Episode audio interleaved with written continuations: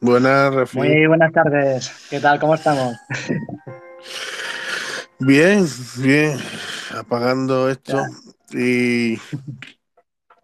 Nada, ya por fin, ya por fin tenemos esta tertulia tan, tan esperada, ¿no? sí, por fin ya tenemos el, el debate que esperamos hace ya tiempo. De momento, por lo veo, veo que me escuchas bien. Sí, sí, sí, es eh, importante, que nos escuchemos mutuamente bien y, a ver si puedo. No, es porque estos cascos, estos cascos, no sé, es por lo que le da. Eh, a veces funcionan con mi móvil y a veces no. Nunca me fallan con la Play, porque son los cascos de la Play, pero con el móvil hay veces que no me no me escuchan. Oígo, oigo, pero hay veces que el micro no, no funciona con el móvil. Ya, ya. No sé, yo, yo por ejemplo, yo tiro siempre de. Antes cogía mis cascos, pero ahora suelo tirar directamente el micrófono en el móvil y, ya está. Porque la verdad es que si mm. no me complico la vida. Pero bueno, en fin, eh, nada, parece que de momento vamos teniendo poquillo a poco oyentes. A ver si esto va más. Eh, te iba a preguntar, Tony, ¿el, tema de conversación, ¿a ti te sale como conversación abierta o por el título del, show? Ahora me acaba de cambiar de golpe al título del show. Vale, vale. A, mí también me acaba de cambiar, vale. Es que me ha quedado un poco trastocado porque digo, anda, pues si, si, se ha quitado, pues vaya tela. Pero bueno, eh, yo creo que para empezar, eh, de primera, pues sería conveniente un poco pues que hagamos a lo mejor alguna presentación, nos presentemos un poquillo, a qué a lo mejor pues nos dedicamos, qué inquietudes tenemos en cuanto al ámbito político y que la gente pues se meta un poco en contexto, ¿no? Con respecto a nosotros. De acuerdo. Así que si acaso, pues te cedo la palabra y, comienzas tú a presentarte un poquillo y demás. Vale, primero pedir disculpas porque los 15 minutos de atraso ha sido culpa mía, estaba terminando unas cosas. Y después, políticamente, bueno, pues eh, eh, mi inquietud política desde chico, siempre me he preguntado, por ejemplo, qué pinta ese señor ahí sentado en un supuesto trono. Eh, y me pregunta muchas, muchas cosas. Yo soy, yo no que me considere de izquierda, puedo tener idea de izquierda, pero yo que siempre he pensado de que eso es, un rollo que se han inventado para tener, para tenernos separados, igual que ahora intenta separar a la mujer del hombre con la, ideología que están saliendo últimamente. Eh, siempre esta sociedad, siempre se han encargado los partidos políticos de dividirnos en bloques, que si las mareas por un, eh, verdes por un lado, las azules por otro, y es siempre se ha dicho, divide y vencerás. Entonces yo considero eh, de que mis ideologías políticas son pues lo que lo de sentido común, el sentido común, el bienestar de todos, el bienestar de, en común y libertad colectiva y tener eh, eh, pues la posibilidad de vivir en una igualdad utilitaria en, tu país, en el país que vivimos actualmente, que es el nuestro, España. Muy bien, no, sí, la verdad es que, vamos a ver, eh, luego, eh, a fin de cuentas, pues toda política, sea más de derechas o de izquierdas, eh, a fin de cuentas, en teoría todas buscan pues ese, ese bienestar común, ¿no?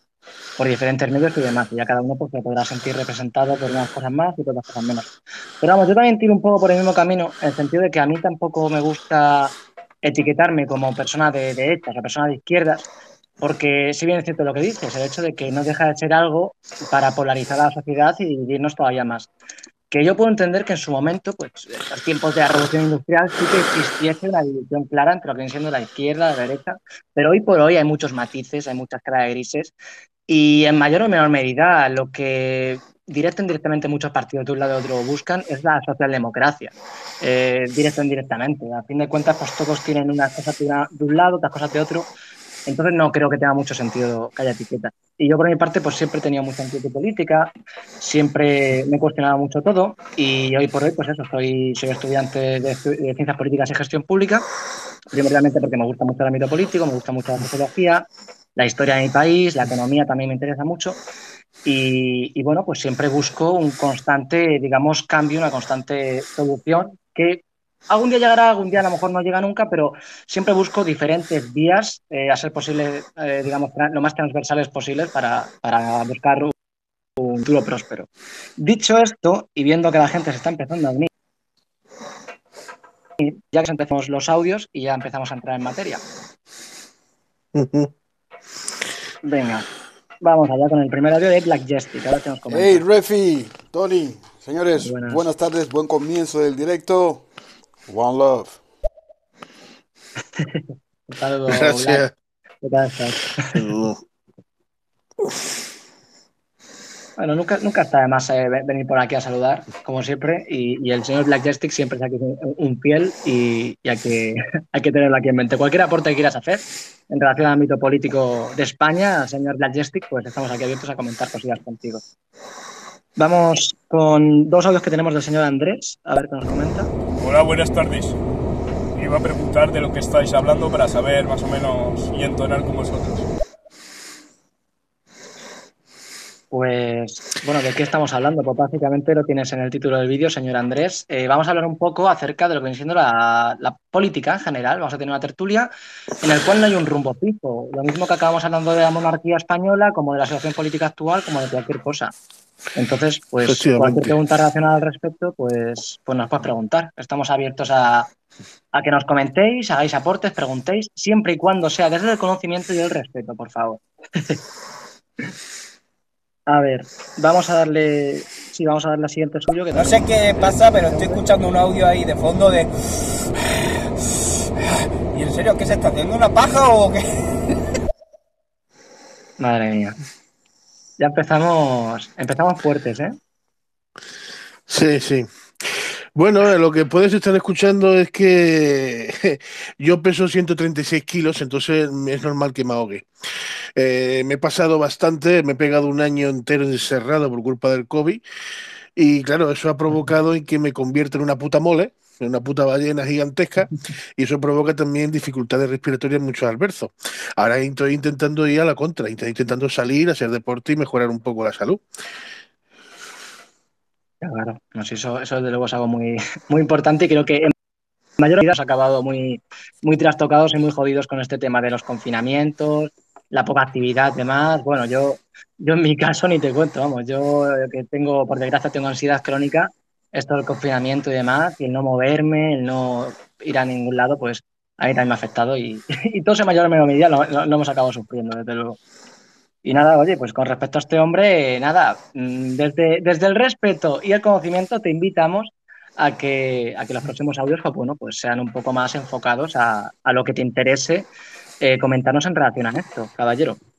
Dicho esto, es que se están acumulando audios continuamente ¿eh? y al final no entraremos nunca en materia, pero voy a intentar darle caña a todo para ver si podemos despejarlo un poquillo y empezar ya con, con lo que sea. A ver.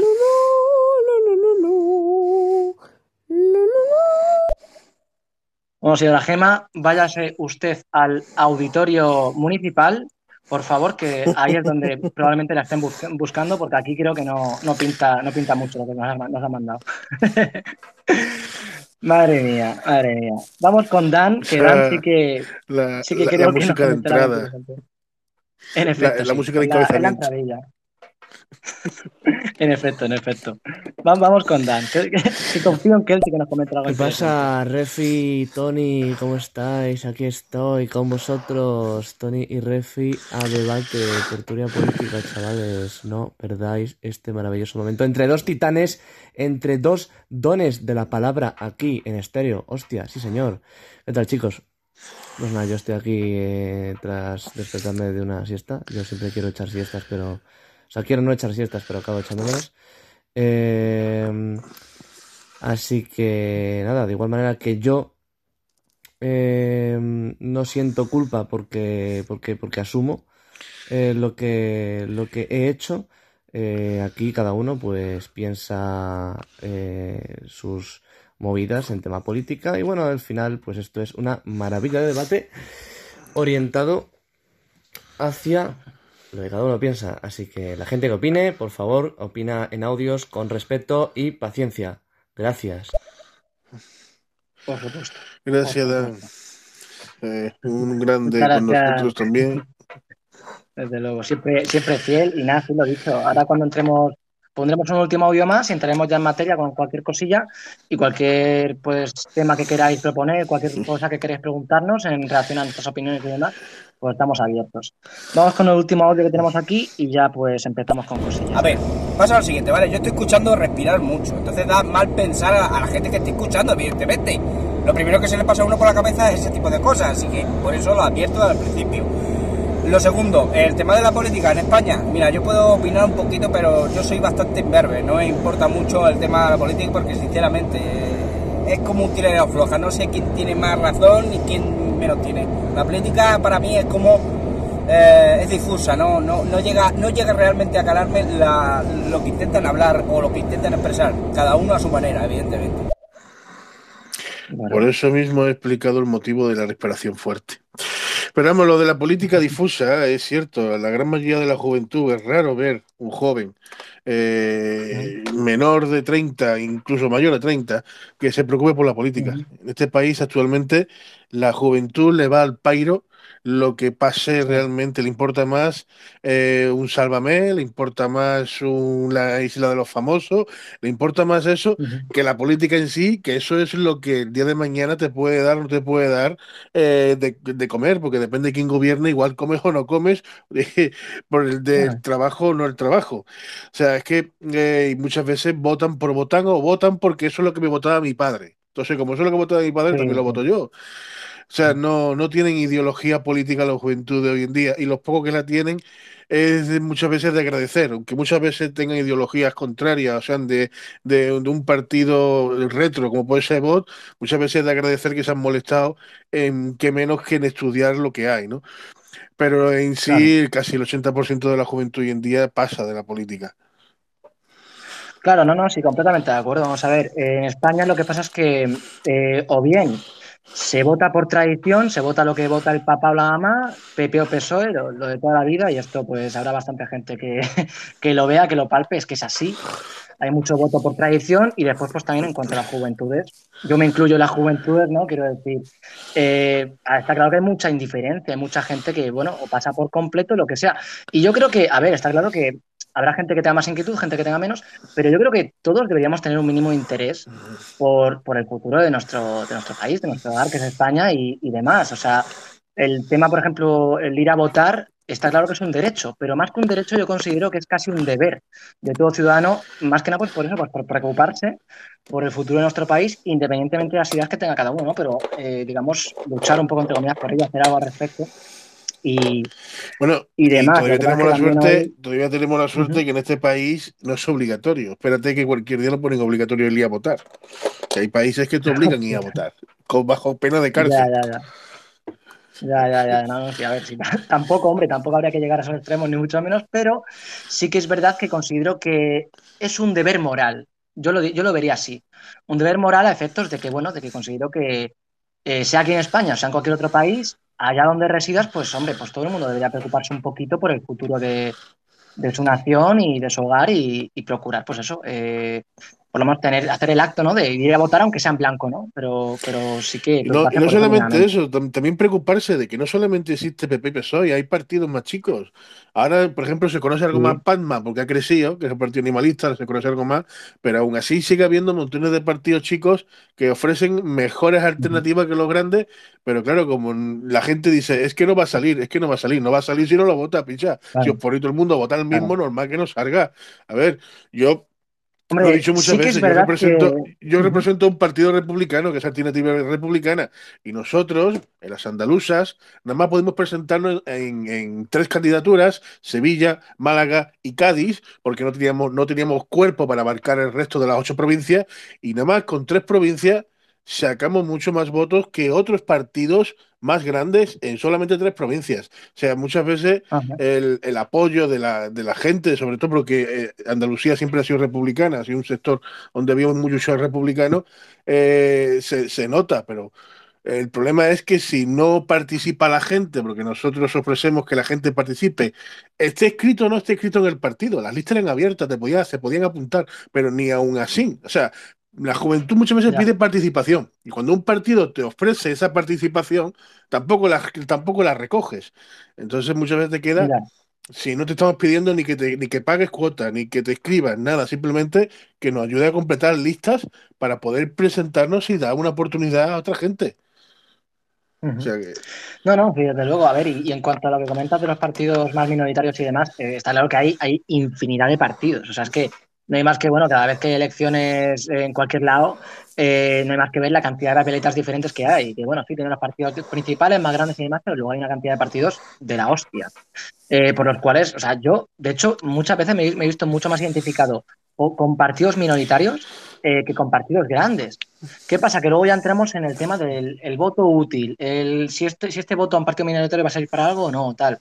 Y eso, pues, directa o indirectamente nos acaba afectando a todos. Y al final, pues, bueno, casi todos acabamos cayendo un poco en las redes de decir, bueno, pues a lo mejor mi partido ideal podría ser el PACMA o podría ser un partido como el tuyo, Alternativa Republicana, pero luego te quedas un poco en plan, hostia, pues a lo mejor, claro, ¿de qué va a servir? Pues vota Podemos, ¿sabes? O voto al partido grande de turno que más se asemeja a lo que pienso. Pero bueno, es que eso también, sí que es verdad que hoy por hoy, también por así decirlo, tenemos la suerte de que hay mayor diversidad de partidos de la que había antes. Porque también antes era, bueno, seguimos con el bipartidismo, quiero decir, seguimos con PP y PSOE por encima de todo, pero antes no había la diversidad tan grande de partidos a nivel de partidos grandes en sí mismos que hay ahora. Eh, desde que surgió Podemos, desde que surgió Ciudadanos, eh, mismamente Vox, aunque haya mucha gente que no le guste, está ahí como tercera fuerza política y, es, una opción más, ¿no? Y el problema, y el problema más grande, uno de los problemas más grandes que hay, que vos, que vos, perdón, que Podemos decía que lo iba a cambiar, es la ley electoral. La ley, la ley electoral eh, está malamente hecha porque favorece siempre al equipo más al equipo al partido más grande. Eh, eh, debería ser lo, debería ser lo que es normal, un voto, o sea, una persona, un voto. Es lo normal. En, este país no funciona así. En las votaciones, en este país favorece a la lista mayoritaria. Pierdas o no pierdas, favorece siempre a la lista mayoritaria la abstención o no la abstención. Nada más hay que ver en Andalucía. En Andalucía ganó el PSOE en las elecciones, a pesar de que hubo un 30, más de un 30% de abstención, ganó el PSOE las, las, las, las, andaluzas. Aunque después sí, eh, hicieron el tripartitismo, el trifascismo, como le decimos aquí en Andalucía, y se juntó PP, Vox y, y Ciudadanos para gobernar Andalucía. Pero realmente quien ganó fue el PSOE gracias a la ley electoral, porque es que la gente no salió a votar más que un 30% de los andaluces. O sea, esa ley también hay que cambiarla, porque habría que ser una ley justa, que sería una persona un voto.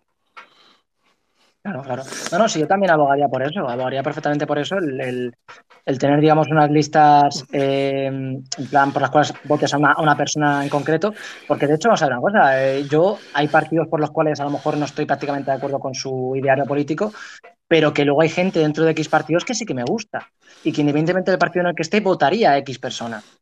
Entonces, es un poco eso, ¿no? El hecho de que no, no es justo. Desde luego que no es justo y muchas veces pues eso acaba favoreciendo más a unos lados, a otros, pues de forma muy injusta. Y se ha visto en, multitud de ocasiones. Pero bueno, eh, vamos a, poner aquí estos dos aportes del señor Dan y otro del señor Andrés, a ver qué nos comentan. Eh, el próximo que diga algo de Tony le voy a reventar la puta cabeza. Así que, por favor, un respetito, amigos. Bueno, de Tony o de Refi, evidentemente. Así que, one love. Gracias, Dan, gracias.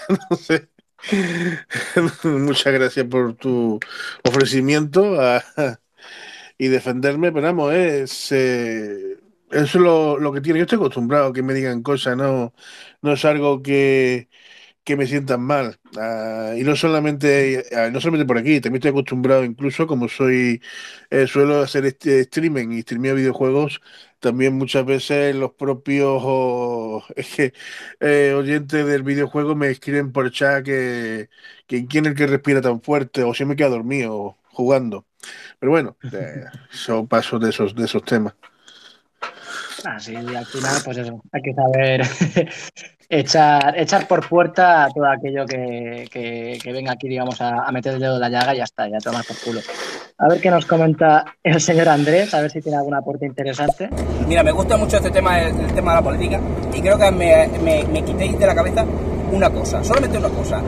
Yo pienso que la política tiene tanto salseo como Sálvame o como tiene la isla de los supervivientes, eso. ¿Vale? Yo no soy mm, nada de tema de telebasura, pero es que yo pongo, la eh, pongo eh, temas de política y que si tal se pone verde a no sé quién, el otro no pone verde a no sé cuánta, el otro ha destapado no sé qué, el otro ha destapado no sé cuánta. Vamos a ver, eh, están buscando el bien común para poder solucionar el puto problema de este país que está hecho una mierda, o sea, lo que es económicamente, empezando por ahí. Efectivamente, el- la política española es un sálvame de luz, es que no hay debate, pero como no hay debate político, porque todos los partidos tienen casi el mismo interés, que es ninguno, que es el, el suyo propio nada más, pues entonces no existe ese debate político y la única forma de poder convencer al votante de que tú eres malo es sacando de que has robado los estudios. O sea, por ejemplo, de tú ahora de que Rafi se meta a política y empiezan a decirle de que su carrera la ha pagado él, que se ha gastado 4.000 euros en pagar al, al profesor de turno y él no ha ido ni a clase ni un solo día. O sea, y ahora Claro. eh, tiene que molestarte en verificar todo eso para decir que es mentira y me... entonces ya empiezan a, a cambiar, en vez de hablar eh, de lo que hay que hablar, de, de problemas, buscar soluciones eh, o llegar a un acuerdo político, lo que más interesa es a ver quién, la, a ver quién es el que tiene más trapo sucio ahora. Esa es la política española que actualmente tenemos y lo que hemos permitido también, vamos, no se llevan a los platós, pero se llevan al Parlamento, porque yo ya he dejado de ver mm, Parlamento, porque paso, ¿para qué? ¿Para ver insultos? Y desde que estamos más todavía, hay más insultos todavía dentro del Parlamento. Sinceramente, es un sitio donde se debería debatir las cosas y las cuestiones de este país, pero lo, lo- lo tienen como un plato de televisión de Telecinco, y ya está. No, no, sí, es, es así, es así. No hay más que ver el Congreso de Diputados, eh, pues como, como es un gallinero, es un gallinero, o sea, completamente. Descalificaciones personales constantes de un lado para otro, tal y demás, sin preocuparse. Ningún partido, da igual que sea de izquierda o sea de derecha, da igual. Ningún partido sin, preocuparse de lo que realmente importa, ¿no? A nivel general, sin llegar a. Muy difícilmente se llega a un consenso. A fin de cuentas, Para lo único que se pone, no, para, para lo único que se ponen de acuerdo, para lo único que se ponen de acuerdo todos los partidos menos uno, es a la hora de que si hay que jugar al rey o no hay que jugar al rey. Ahí se ponen todos de acuerdo. Incluido el PSOE, que se supone que es de Ya. izquierda. Pues todos ahí, ahí sí saben perfectamente todos que hay que decir que no, que no hay que jugar al rey. Ya, ya, hombre, a ver, ahí ya, claro, pero ahí ya entran muchos intereses, además también por parte, por ejemplo, del PSOE, en cuanto al tema de la monarquía, que de hecho ahora, ahora iremos a ello, eh, el con el tema de la monarquía, lo que pasa es que el PSOE también tenemos en cuenta que cuenta con mucha, mucha gente, mucho votante que es monárquico.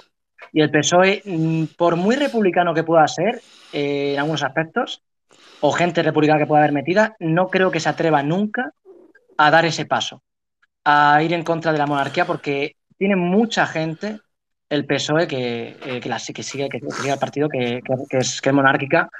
Y entonces es ahí un poco veleta. Es decir, sí, pero no. Es decir, el PSOE defiende la monarquía muy parcialmente, pero tampoco en cuanto a lo que comenta Podemos de buscar un horizonte republicano, De hecho, tampoco lo apoya del todo, ¿no? Está ahí un poco entre De hecho, en ningún partido, ningún partido, eh, ningún partido de los que ha habido, o sea, ni EPP, ni PSOE, ningún partido de los que ha habido, ni los que hay ahora, quitando Vox, se han declarado nunca monárquicos. Apoyan la monarquía, pero abiertamente decir que son monárquicos, el único que lo ha hecho ha sido Vox. Eso también hay que decirlo.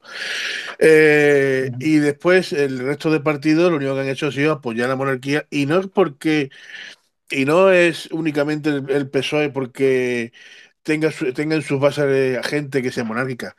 Eso al PSOE es lo de menos. Incluso le importa tres pitos el PP, porque el PP votó en contra de la Constitución del 78, cuando era Alianza Popular. Votó totalmente en contra de la Constitución y votó en contra de la monarquía. Y ahora adoran al rey.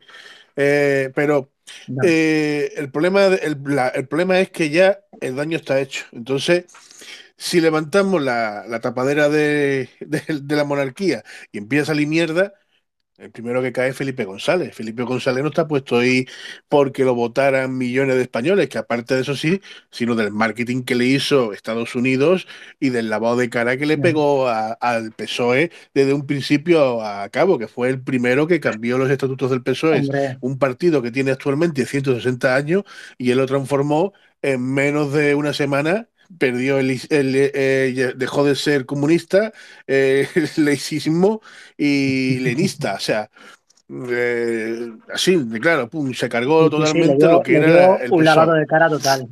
Sí, sí, sí, sí. No, sí, vamos a ver, yo con respecto al PSOE, vamos a ver, eh, es que es un partido complejo cuanto menos y es, desde luego, el partido grande es el más, el más antiguo de todos. O sea, tanto que hablamos de, de carcas, entre comillas, hoy por hoy, eh, si hablamos de carcas reales, es el partido, por así decirlo, más carca que existe, porque a nivel de antigüedad, pues bueno, habría muchísimo de qué hablar. Y, y acaso que vamos a ver una cosa, yo con, a ver, evidentemente, pues la etapa de Felipe González eh, ni me pilló porque yo ni había ni habría nacido por entonces, pero, pero sí que por entonces eh, había, yo, ve, yo veo en ese PSOE una, una senda encaminada a la socialdemocracia, no como el PSOE actual que a mi parecer ha abandonado por completo esa senda, quiero decir. Yo parto de la base de que en un país tenemos que convivir los distintos. Habrá, gente que piense una cosa y gente que piense otra. Sí, pero tenemos que convivir, nos gusta o no. Y el problema del Partido Socialista actualmente es que desde la época de, de José Luis Rodríguez Zapatero ha abandonado por completo esos puntos en común del centro izquierda y centro derecha. Entonces, claro, lo verdaderamente preocupante es que a fin de cuentas lo que estás haciendo es polarizar a la sociedad. Y, y ya digo, no me gusta, no me gusta nada el camino que está tomando el PSOE desde hace, desde hace un tiempo. Está, digamos, retomando esa vena, El- digamos, el- el- izquierda rancia de, de antaño que no, no me gusta nada, sinceramente. El PSOE siempre se ha buscado las visuelas para poder ganar unas elecciones. Eh, hay que recordar de que el PSOE ha sido el único partido que ha liberado, eh, la- ha, ha hecho que los homosexuales se puedan casar en nuestro país Sí. para conseguir el voto gay.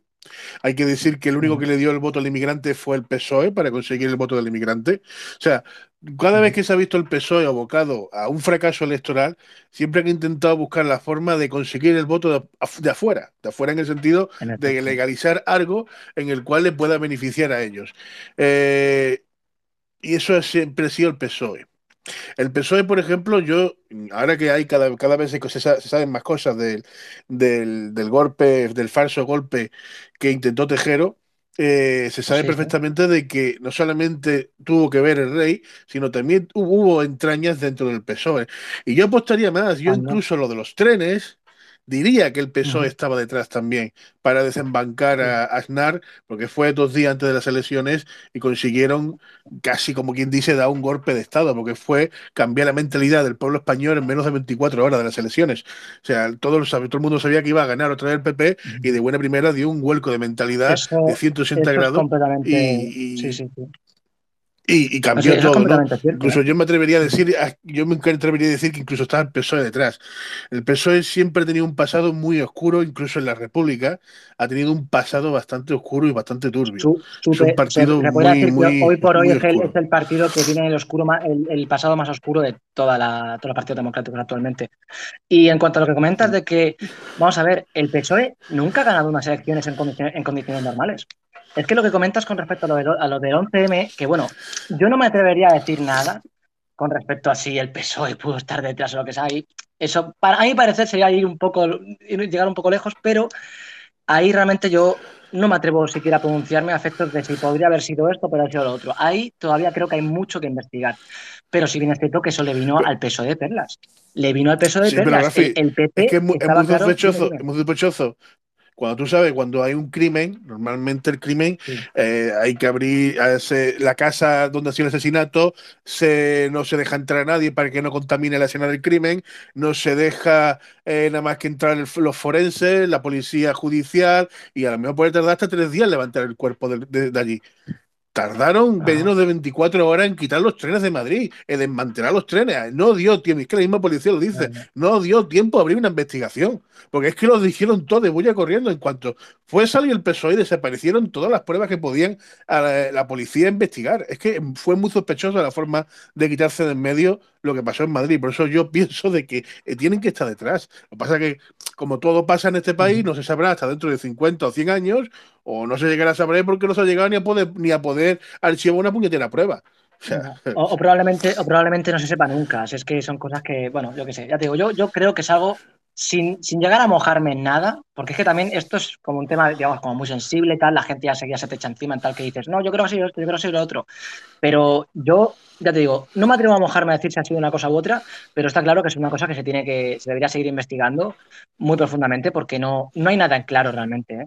No hay absolutamente nada en claro. Y quien No. diga que hay algo en claro de que si fue, sí o sí fue eh, el Estado Islámico o fue, bueno, Estado Islámico, lo que había por entonces, ¿no? Eh, o, o cualquier otra cosa, eh, vamos a ver, yo creo que no hay, no hay una respuesta clara. O sea, puede haber, digamos, cierta- ciertas pinceladas que puedan evocar unas cosas u otras, pero una respuesta clara no hay. No hay. nadie no, la tiene. no hay, no hay una respuesta. Ahí la, la cagó en nada, porque lo primero que dijo fue ETA, ETA, no, perdona. ETA es sanguinaria. No voy a decir que ETA no sea sanguinaria, pero ETA reconoce sus crímenes. ETA incluso te podía haber avisado una hora antes de que habían puesto bombas en Madrid. ETA lo primero que hace es coger el teléfono y decidimos si o nosotros. ¿Qué pasa? ¿Algún problema, chato? Ahora vamos a poner dos más. pero es que nadie reconoció, tardaron pues, creo que más de 48 horas en reconocer quién había sido eh, el Estado Islámico, en decir que habían sido ellos a través de un vídeo que todavía no se sabe ni dónde fue grabado, porque mucha gente piensa que es un montaje de los, de, los mismos Estados Unidos para ir por Bin Laden, porque era el principal eh, percutor que te, le tenían ganas. Claro, claro, no, no, sí, ya te digo, sí. Es algo que desde luego, bueno, habría que, se tendría que seguir viendo, se tendría que seguir investigando y que desde luego lo que es una realidad y nadie, vamos, es que no hay discusión en esto, es que es algo que le vino de perlas al PSOE. O sea, estaba claro que por entonces iba a ganar las elecciones el PP, pero vamos, por goleada y bueno, con el mensaje de el gobierno nos está mintiendo, pues bueno, vamos, ya el señor Zapatero se colocó de presidente del gobierno, pero de rebote, completamente de rebote. Y, fue justamente ahí, fue justamente ahí, a partir de ese punto, bajo mi visión, ¿no? Cuando, ya te digo, el PSOE que había con Felipe González mm, no es para nada el PSOE que empezaba ya con Zapatero y, que por consecuente tenemos hoy por hoy con Sánchez, que básicamente es su heredero por todo lo alto. Eh, ¿Por qué es eso? Vamos a ver. Eh, a mí, a mí el Partido Socialista. a, Sánchez que lo daban, a Sánchez que lo daban por muerto, ojo, que lo daban por muerto. Políticamente lo por muerto. Ojo, ojo, es verdad. Que parecía que su, que su carrera política estaba terminada. Y nada, nada, luego, porque claro, es que fue su propio partido, es que recordemos que fue su propio partido el que le echó a patadas sí, eso, a Sánchez. Fue su partido que no lo quería, no lo querían. Claro, exactamente, pero porque Sánchez es el triunfo de, del sectarismo y del fanatismo. Es el, o sea, Sánchez lo que hizo al, ser, echado, del partido. Tampoco tenía mucha, tampoco tenía mucha alternativa al PSOE, porque tenía a este o a Susana Díaz. Yo no sé quién es peor, si tenés a la hija puta esta andaluza, que, es más de derecha que los del PP, vamos. Yo no sé qué pinta que y, aparte, y aparte de esto de que, de que la Susana Díaz es una incompetente total. Total, vamos a ver. Eh, sí, es cierto que, claro, puestos a elegir, pues hombre, ahí está la cosa, pero eh, el, el tema está en que, claro, a Sánchez por eso recordemos, no lo quería ni su propio partido. Y, Sánchez lo que hizo, pues bueno, fue listo, se arrimó a los militantes, porque ahí está la cosa. Sánchez es el, es el triunfo de la militancia del PSOE. El militante de un partido es el más radical, es el, es el que más, digamos, va, a buscar a aquel que defienda a la izquierda, que sea más, digamos, ahí, eh, que se abandere de todo lo que viene siendo esas ideas. Eh, pero claro, Sánchez, como tal, yo no considero que sea un, individuo que haga uso del, sentido común, sinceramente. Yo, como te he comentado, o sea, a mí. Sánchez. Sánchez. Sánchez tipo a, Pablo, son dos tíos muy engreídos, dos tíos que querían gobernar. Uno, la, uno ha conseguido su propósito, que es llegar a la presidencia, el otro medio medio, pero son los dos del, mismo, del, mismo tipo de, personas, egoístas, egocéntricas, que solamente piensan en ellos mismos, porque no piensan ni en su partido, es que el Sánchez no piensa ni en su partido. y, que lo único que, lo, que lo único que van es por su interés único y ya está, nada más hay que ver después en qué ha quedado eh, cómo han estado gobernando y no, eh, si no llega hasta el COVID, realmente no creo que hubiera ni habido ningún cambio. Si los pocos cambios que ha podido ver es porque le ha provocado la pandemia, si no es que no habría nada, seguiríamos igual o peor. Bueno, sí, vamos a ver si, si es que la cosa es que, bueno, mm, Sánchez concretamente, la cosa es que hablamos de una persona que sería capaz de vender a su madre y a su familia entera con tal de, de pasar un par de noches más en la Moncloa. Eso está claro. Y luego también que ya se ha visto, es decir, cómo es un gobierno que se ha formado en base a la mentira, han hecho la mentira como forma de hacer política. Y esto no es opinable, o sea, decir, diciendo, yo no pactaré con estos, pactaba. Yo no aprobaré esto otro, aprobaba. Que si con Iglesias jamás pactaría porque no podía dormir por las noches, que lo dijo. Y va y lo coloca como vicepresidente del gobierno, tócate los cojones. ¿Sabes? O sea, es que, es que tiene muchos cojones lo que hace este hombre, ¿sabes? Lo que nunca va a reconocer Sánchez es una cosa. La pandemia a Sánchez la ha venido de puta madre. ¿Por qué? Porque la ha venido de puta madre. Mucha gente dirá, bueno, políticamente ya está acabado. Digo, políticamente podré que está acabado. Pero es que al hecho durante. Él va a ser lo que le quede el mandato y ha hecho de lo que quede mandato lo que le da la gana. No ha contado ni con la, ni, con la prioridad del pueblo, ni, ni con su partido, ni nada. ¿Por qué? Porque es de carácter urgente. Como de carácter urgente, estamos bajo una alerta de alarma, todo lo ha hecho según a él ha parecido y le ha dado sus santos cojones. A que muchos españoles no saben de que hemos dado 8 millones de euros a Marruecos. Eso seguramente no lo sabe. Para eso hay que meterse en los presupuestos eh, españoles y buscar el apartado en concreto del BOE, porque eso está publicado en el BOE, de que hemos entregado a Marruecos 8 millones de euros, no en metálicos, en coches de 4x4 para la vigilancia de las vallas de Melilla. ¿Qué pasa? Marruecos no tiene dinero para pagarse yo los 4x4, entonces los tenemos que pagar a nosotros, y además 4x4 con un 125 caballos, unas características especiales y demás, que no son 4x4 de estos de andar por casa, no, son 4x4 4 en condiciones, que se lo hemos pagado nosotros a Marruecos. Y de carácter urgente, según pone en el BOA el BOE, perdón, eh, el Boletín Oficial del Estado, de carácter urgente por la pandemia. Vamos a ver, la valla de Melilla siempre ha estado ahí, antes y después de la pandemia. Yo no sé qué carácter urgente tiene me manda 4x4. O sea, pero bueno, han hecho lo que le han dado la gana. Igual que adjudicarse el tema de donde guardar las vacunas. En vez de sacarlo a concurso, como se suele hacer las cosas, el almacén donde, donde almacenar las vacunas, almacenar las cosas, lo pongo a dedo, y qué casualidad que el que lo, ha puesto a dedo y la dueña de la, y una de las principales eh, eh, administrativas de la empresa que se encarga del almacenaje de las vacunas es la mujer. Toma ya. Eh, algo más, Sánchez, que no sé, que no, que no sepamos. o sea, todo se, ah, hoy en día, gracias a internet, todo se sabe. Ya. No, sí, es, un espectáculo por completo. Sí, vamos a ver, está claro que el tema de la pandemia y con el estado de alarma y demás le ha servido como comodín, como carta blanca para, hacer lo que salga de, por ahí. Y después, y ya no solo eso, sino incluso antes de la pandemia. Es decir, ¿cuántos decretazos hemos tenido en total? O sea, es una barbaridad de, decretos ley que, han acabado metiendo. Pero vamos, pero por la primera cara. Y al final es que es eso también un decreto ley. ¿Para qué se mete un decreto ley? Cuando, cuando es algo de urgencia, y es que aún antes del COVID estamos decreto ley tras decreto ley. Con tal de hacer Real lo que decreto ley. Sí, sí, sí, Real decreto ley, que la gente muchas, muchas veces no sabe lo que significa Real decreto ley.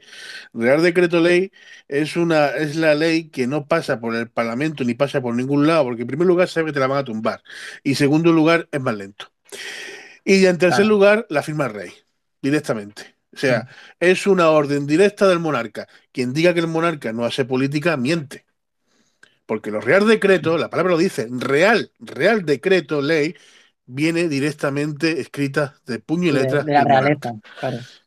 Hmm.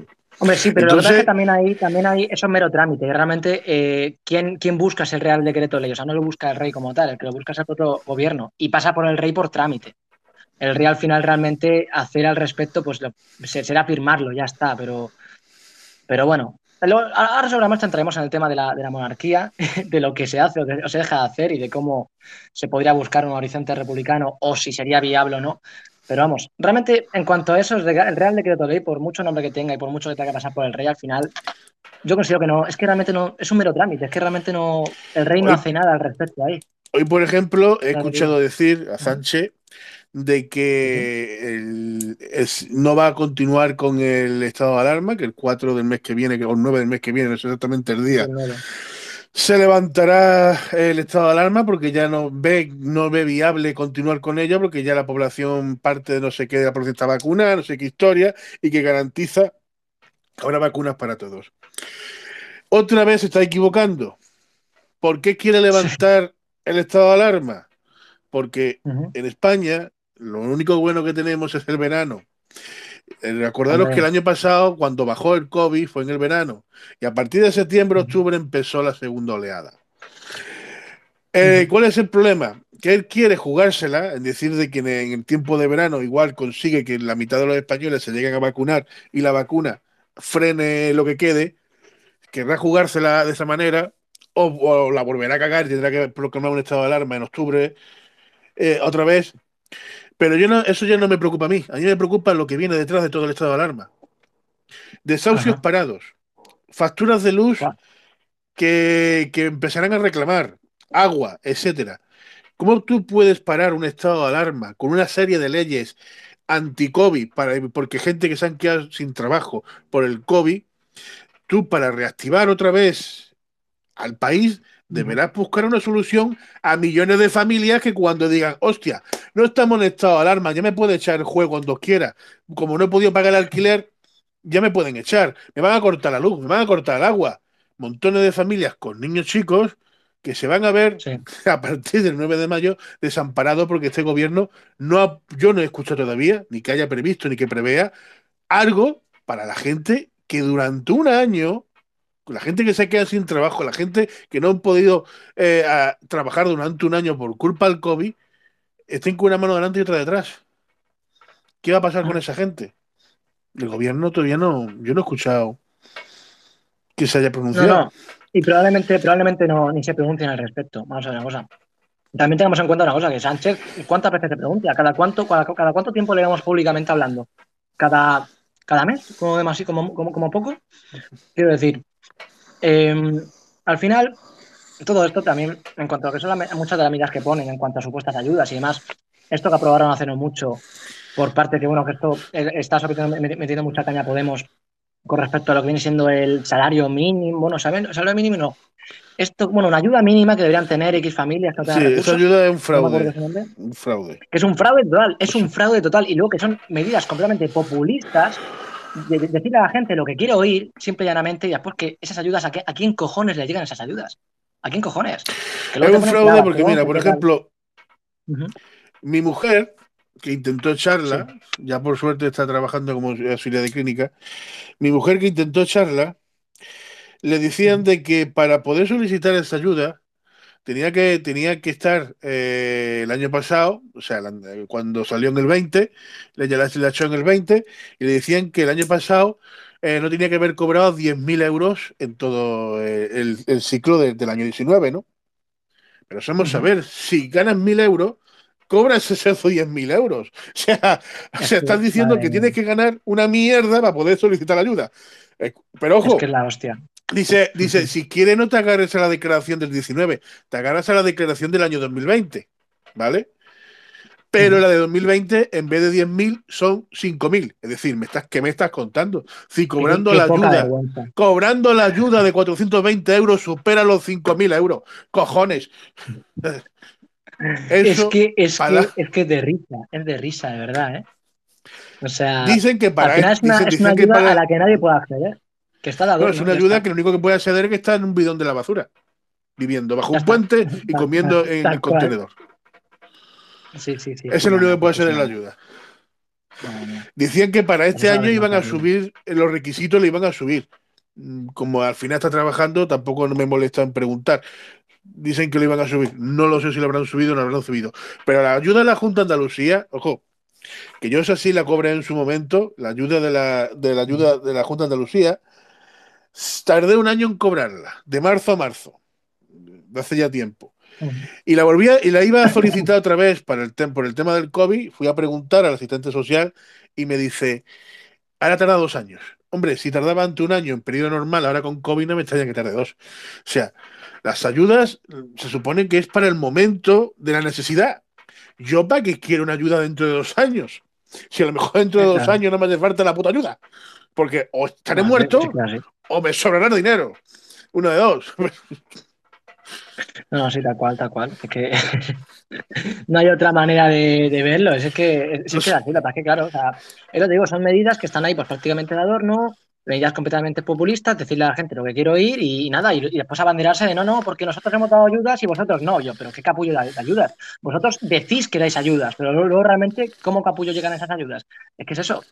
Pero porque es un poco a lo que juega, a lo que juega eh, lo que viene siendo el, vamos, tanto la izquierda grande actual como lo que es el gobierno que tenemos hoy, hoy por hoy. Es eso. O sea, las medidas, digamos, tan sociales, tan preocuparse por el, el- el ciudadano de a pie, que luego realmente es, es todo populismo. Es decir, al final, pues, es, es lo que nos gobierna y lo que tenemos presente, una izquierda completamente populista, una izquierda que no vendida a los lobbies y que no es una izquierda real, digamos, Sobre que a nivel socioeconómico se comporte como da comportarse, ¿sabes? Sobre todo las ayudas estas que están poniendo ahora nuevas. Pero por lo menos antiguamente, cuando Rajoy puso algún tipo de ayuda o Zapatero puso algún tipo de ayuda, esas ayudas realmente funcionaron. Eran una mierda, porque a lo mejor eran 400 o, o menos, o algo más. Eran mierda, pero llegaban. Pero es que esta no llegan porque le han metido unos requisitos tan, tan absurdos que es que ni, no se beneficia ni, ni, ni siquiera un 10% de la población. Si es que eso no son totalmente absurdos y populistas, como tú has dicho, y, bombo. Y, Podemos lo vendió como si eso fuera, eh, como si ellos fueran conseguido que se fuera instaurado el salario mínimo interprofesional, lo fueran conseguido llegar a mil euros, que no han conseguido ponerlo a mil euros, o fueran puesto la renta básica universal en este país. Hostia, que eso es un debate también aparte de tener lo de la renta básica, que yo estoy a favor de ello, pero dentro de, dentro de unos términos, claro, también. Claro, claro, claro. habría mucho de qué hablar y eso, eso no, no es algo que sea, digamos, sencillo de llevar a cabo. Pero vamos, sí, sí, yo cuando aprobaron todo esto de las ayudas y demás, vamos, Podemos Chabandero, digamos, ser aquí los salvadores de, vamos, que se ha dado un paso adelante la democracia, que tal, no sé qué yo, pero ¿qué, qué leche me estás contando? O sea, mientras, mientras la gente, eh, mucha, mientras siga habiendo tantísima gente de aquí que no tenga las necesidades básicas cubiertas, ¿qué leche me estás contando? De que ha un, paso, un gran paso adelante en leche. Esto vamos a ver una cosa, que son ayudas que eso que no. Que por ejemplo, pues, no llegan. O sea, mira, yo, he conocido, eh, yo he conocido un amigo, yo conocí a un cubano y el cubano estaba casado con una mujer francesa. Por el mero hecho de que ya está casado el cubano con una francesa, el gobierno francés recogía al cubano, lo recogía. El gobierno francés le daba trabajo y los hijos que, que tuvieran en común o tuvieran, lo buscaban en la escuela. Le buscaban una escuela en Francia. O sea, este gobierno no te busca nada. Eso es un gobierno, Francia. Aunque tú no seas, pero como te has casado con un miembro de Estado francés, ¿vale? Te recogemos, te damos, te buscamos un trabajo, le metemos a tus hijos en la escuela y tienes tu sanidad tienes tu historia, porque te has casado con un miembro francés. Pero aquí, aunque sea legítimo español, ha sido, no tienes derecho a nada. ¿Qué te dan? ¿Qué derechos tienes por ser español? Si yo creo que tienes menos derecho naciendo español que no naciendo. Claro, en efecto, en efecto, es que era así, es que era así. Aquí, aquí no se, digamos, no se premia, entre comillas, el hecho de, bueno, no, a lo que es, lo que viene siendo a, bueno, a nuestros compatriotas, a la gente como tal, que, coño, que tenemos la nacionalidad española, no se premia para nada, es decir, no, no, no, hay una ayuda clara ni demás, y bueno, y que, leches, a lo mejor se ayuda mucho más a la gente de fuera que, a nosotros mismos, lo cual es una vergüenza. Y, y es que lo que pasa es que también al final, eh, tanto, bueno, con, con, este gobierno y también en general en, lo que viene siendo la política en España, eh, España es un estado mm, casi completamente burocrático. O sea, tú ya me comentaste aquello de que en efecto es una partitocracia y que, vamos a ver, aquí en España pasa una cosa. Y es que eh, todos, eh, bueno, la, gran mayoría de nosotros, así haciendo un sondeo, acabamos esperando que sea el propio Estado el que nos proporcione un sustento económico. Pero claro, es que concretamente aquí en España no podemos confiar en esta panda de burócratas, ya sean de izquierdas o de derechas. Es decir, para ellos solo somos números. Y ellos no nos van a solucionar la vida directa o indirectamente. O sea, es que nunca lo han hecho. Y lo que se nos viene encima, en cuanto a la crisis económica post-pandemia, que nos vendrá, que va a ser la hostia, está claro que, bueno, algún día saldremos adelante. A duras penas, pero saldremos. Pero no va a ser por los políticos de turno que tengamos, sino por la gente, sino por el pueblo español. O sea, al final quienes levantan un país no son los políticos, son las, son las gentes de ese, de ese país. Y el problema, el problema aquí es que, bueno, pues estamos a expensas siempre un poco de que venga el mes, un Mesías al salvarnos, demás, tal. Dependiendo, un, un poco. Claro, sí, por ejemplo, yo qué sé, pero, pero es que, claro, es decir, eh, estamos un poco siendo, pues, votodependientes de la misma gente de siempre, que luego al final es que no, no van a solucionar nada. Es que vivimos en un, en un estado que es completamente burocrático y, bueno, y más todavía ahora que tenemos 22 puñeteros ministerios, por favor que es que me parece inmoral. Me parece inmoral que haya gente haciendo colas para, para poder comer y que haya 22 puñeteros ministerios. Eh, eso, bueno, y, mil cosas más, y que luego no haya ningún partido político, ninguno, que, que, que, que yo qué sé, que, al menos por solidaridad por el pueblo español haya dicho, pues oye, vamos a rebajarnos el sueldo, vamos a renunciar al coche oficial, a las dietas, etcétera. Un poco de ética. O sea, que, hace no mucho se subieron el, el, sueldo de todos los políticos. Es que también estamos, ya te digo, eh, a expensas de que el Estado haga, algo por nosotros, pero es que no va a haber nadie que haga nada por nosotros. Al final tiene que ser un cambio de mentalidad eh, general. Eh, en, España no, pero países como El Salvador, el presidente y todo el grupo político se ha bajado los sueldos, han puesto. fíjate tú lo que hizo, lo que ha hecho El Salvador, cosa que aquí España, incluso la constitución normal y corriente se lo permite, El Salvador cogió y se bajó los sueldos a todos los políticos, incluido el presidente, y nacionalizó, y nacionalizó ah, la, la medicina, o sea, cogió la privada y la hizo nacional durante el periodo de pandemia. Aquí los hospitales privados se han lavado la mano. Y en vez de coger un hospital privado como el Quirón y hacerlo público durante el periodo de pandemia, nos mandan a hoteles, nos mandaban a hoteles a pasar la, el, el COVID, a pasar el, la, la de- pero vamos a ver, pedazo de mierda. Si has declarado un estado de alarma ilegalmente, ojo que el estado de alarma está declarado ilegal, porque para declarar un Sí. estado de alarma hay que declarar el estado de sitio, el estado de, de atención, atención, que has declarado un estado de alarma ilegalmente, porque la Constitución, si jugamos con vuestras armas, la Constitución española no permite lo que habéis hecho. Si jugamos con vuestras leyes, si queremos jugar a las leyes que inventáis, pues hacéis lo que os da la gana. Entonces, dentro de un estado de alarma no legítimo por la Constitución española, eh, ¿por qué no habéis cogido los hospitales? Pero claro, ya es tocar la sanidad privada que la domina también la banca. Ojo, ya tocar la banca ya es más complicado, ya no podemos tocar a, lo- a los bancos, lo podemos rescatar, pero no tocarlos, hombre. Sí, o sea Claro. que eso, esto es- Sin embargo, El Salvador cogió la sanidad y la puso y la nacionalizó durante el periodo que ellos vieron conveniente y tuvieron eh, y cogieron los hospitales privados como públicos y la gente no tuvo que pagar nada. Después sí, están otras opciones como Estados Unidos, mirar para otro lado y dejar a la gente morir en las cunetas. O como, Vene- o como Venezuela iba a decir, como eh, Brasil, otro que también eh, miró Sí. para otro lado y la gente se la amontonaba muerta, en, en que ya tenía, ya las la, la montaña de muertos era más grande que la propia sierra. O sea, que eh, menos mal que por lo menos aquí no miraron para otro lado, hicieron algo, ¿no? Han muerto gente, pero Claro. no hemos llegado a los números que puede llegar, ha llegado a Estados Unidos, ha llegado eh, el otro, pero aún así se han podido hacer montones de cosas mejor de lo que han hecho. Hombre, aquí lo que pasa es que, mira, eh, hay un, yo de hecho, mira, te recomiendo un libro de, bueno, un libro de un, señ- de un señor que es bastante liberal, pero bueno, la verdad es que estoy muy de acuerdo con él en cuanto a lo que, en cuanto a lo que ha pasado con el tema de la gestión del coronavirus, que se llama, un chaval, un chaval que se llama Jano García, que escribió un libro que se llama La Gran Manipulación, cómo España se convirtió en en el paraíso del coronavirus, perdón. Y la paso de todas las negligencias que ha tenido este gobierno en relación al tema de, de, de la pandemia y de cómo se sabía de antemano todo lo que deberían haber hecho y no hicieron pues por intereses, por preservar votos, demás, tal. Véase el caso del 8M, véase, bueno, también el tema, yo que sé, de comprar más pesos, eh, que no hubiese dinero para no hubiese dinero, sino que querer gastarse lo menos posible en material decente para la población, material sanitario, lo que sea. Y faltaron un mascarillas.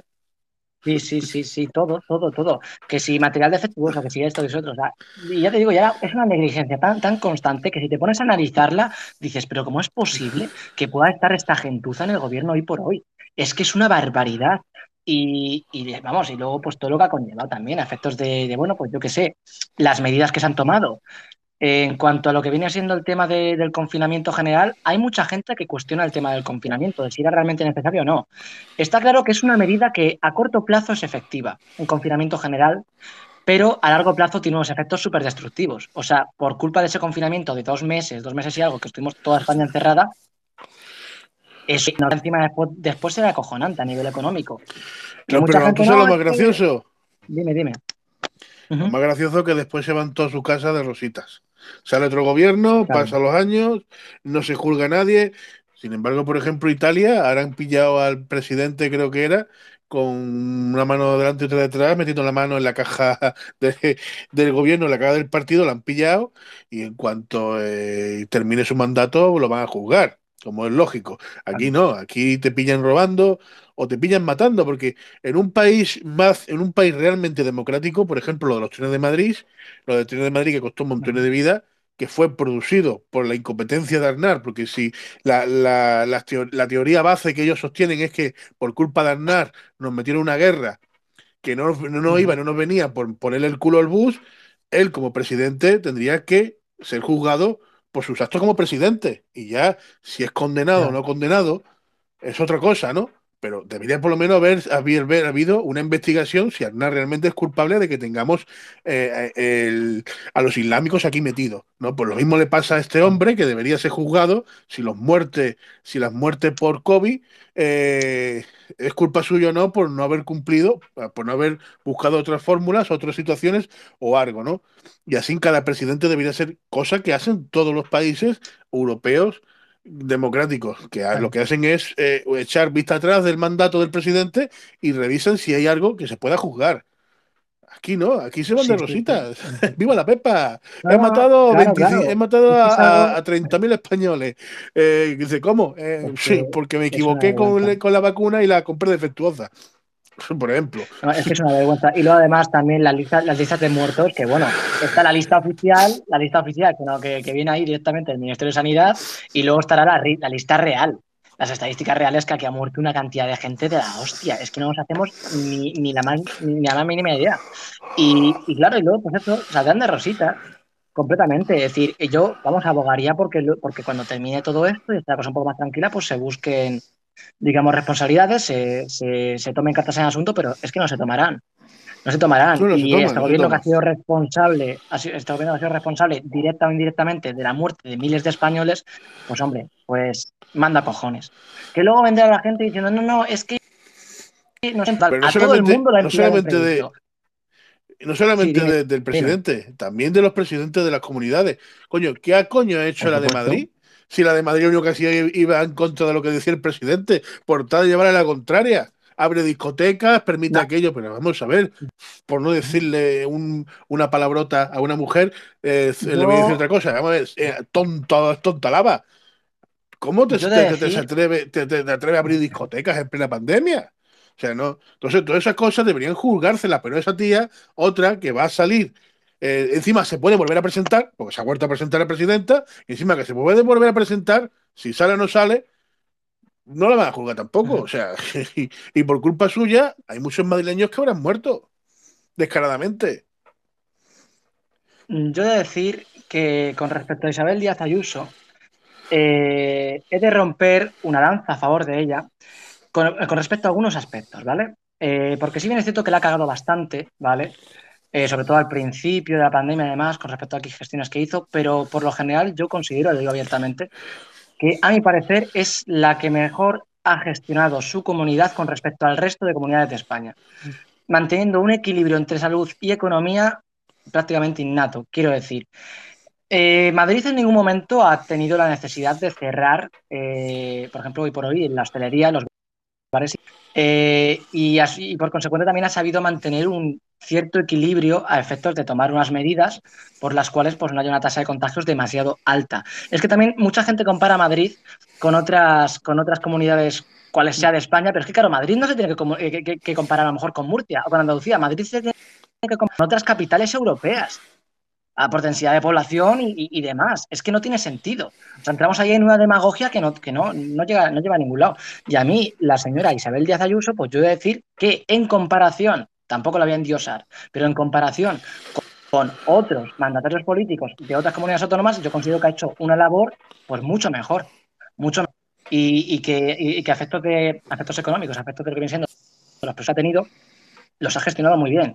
Yo, yo no entiendo, por ejemplo, las críticas que le han llovido encima por hacer un hospital, por el hospital Zendal. No, es que podría haberlo invertido, invertido en material sanitario. Digo yo, pero tío, te, te acaba de hacer un puto hospital entero en tiempo récord, íntegramente para gente con COVID. ¿Sabes? Que luego te vas a la comunidad valenciana y tienen hospitales con tiendas de campaña que se, volaban con el viento.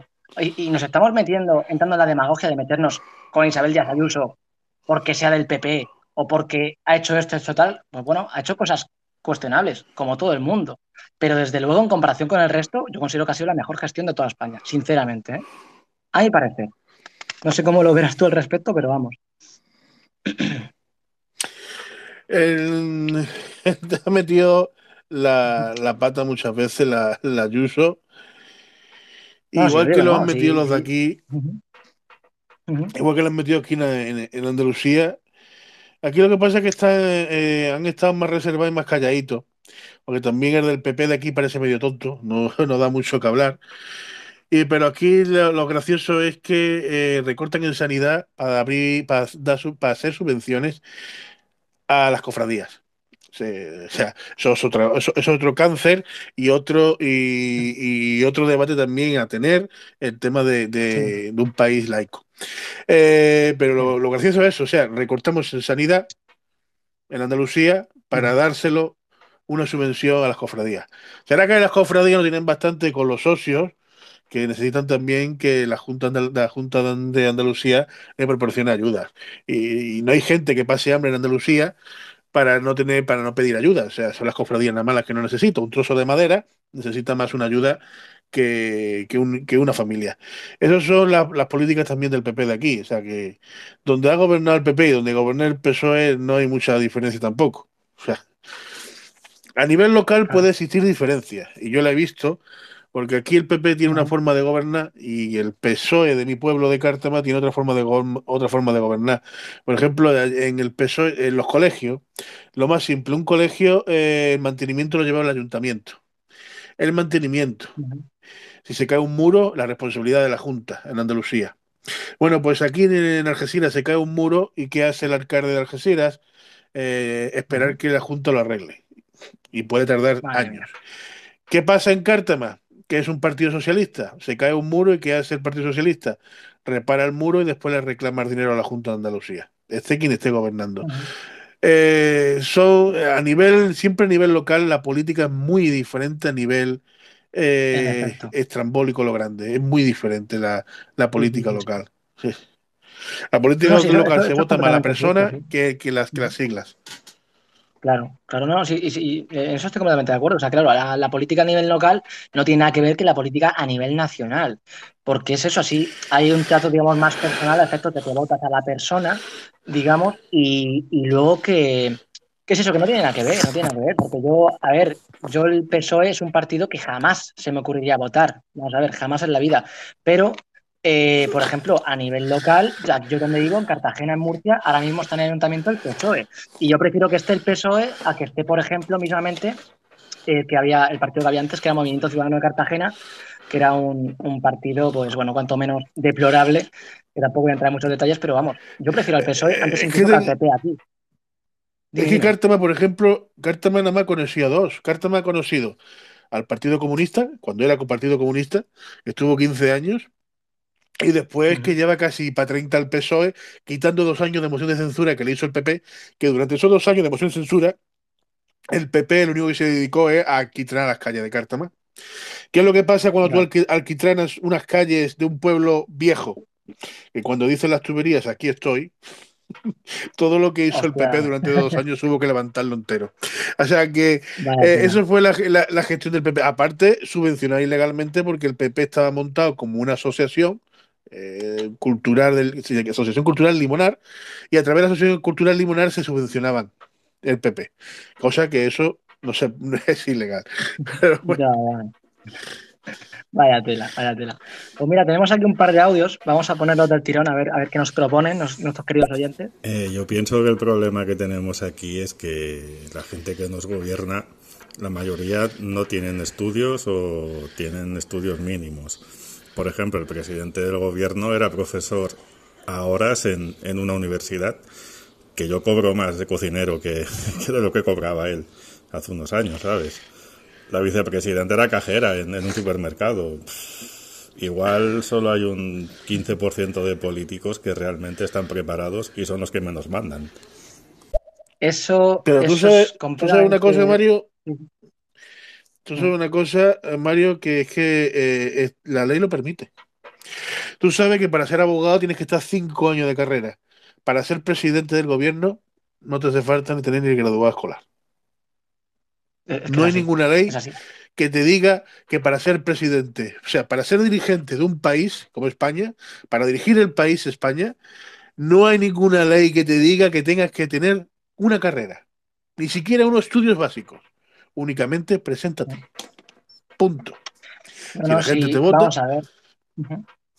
Claro, claro, sí es que es así, es así. Vamos a ver, yo, yo siempre he abogado y me gustaría, digamos, ver un horizonte próspero en la democracia española, eh, tener lo que se llama pues una, una tecnicocracia, ¿no? Estar, eh, eh, gobernados por gente competente en su ámbito. Porque si bien es cierto que muchos de los políticos eh, que tenemos que estar en el Congreso, pues o bien lo normal es que estén licenciados en Derecho, Economía o en ambas.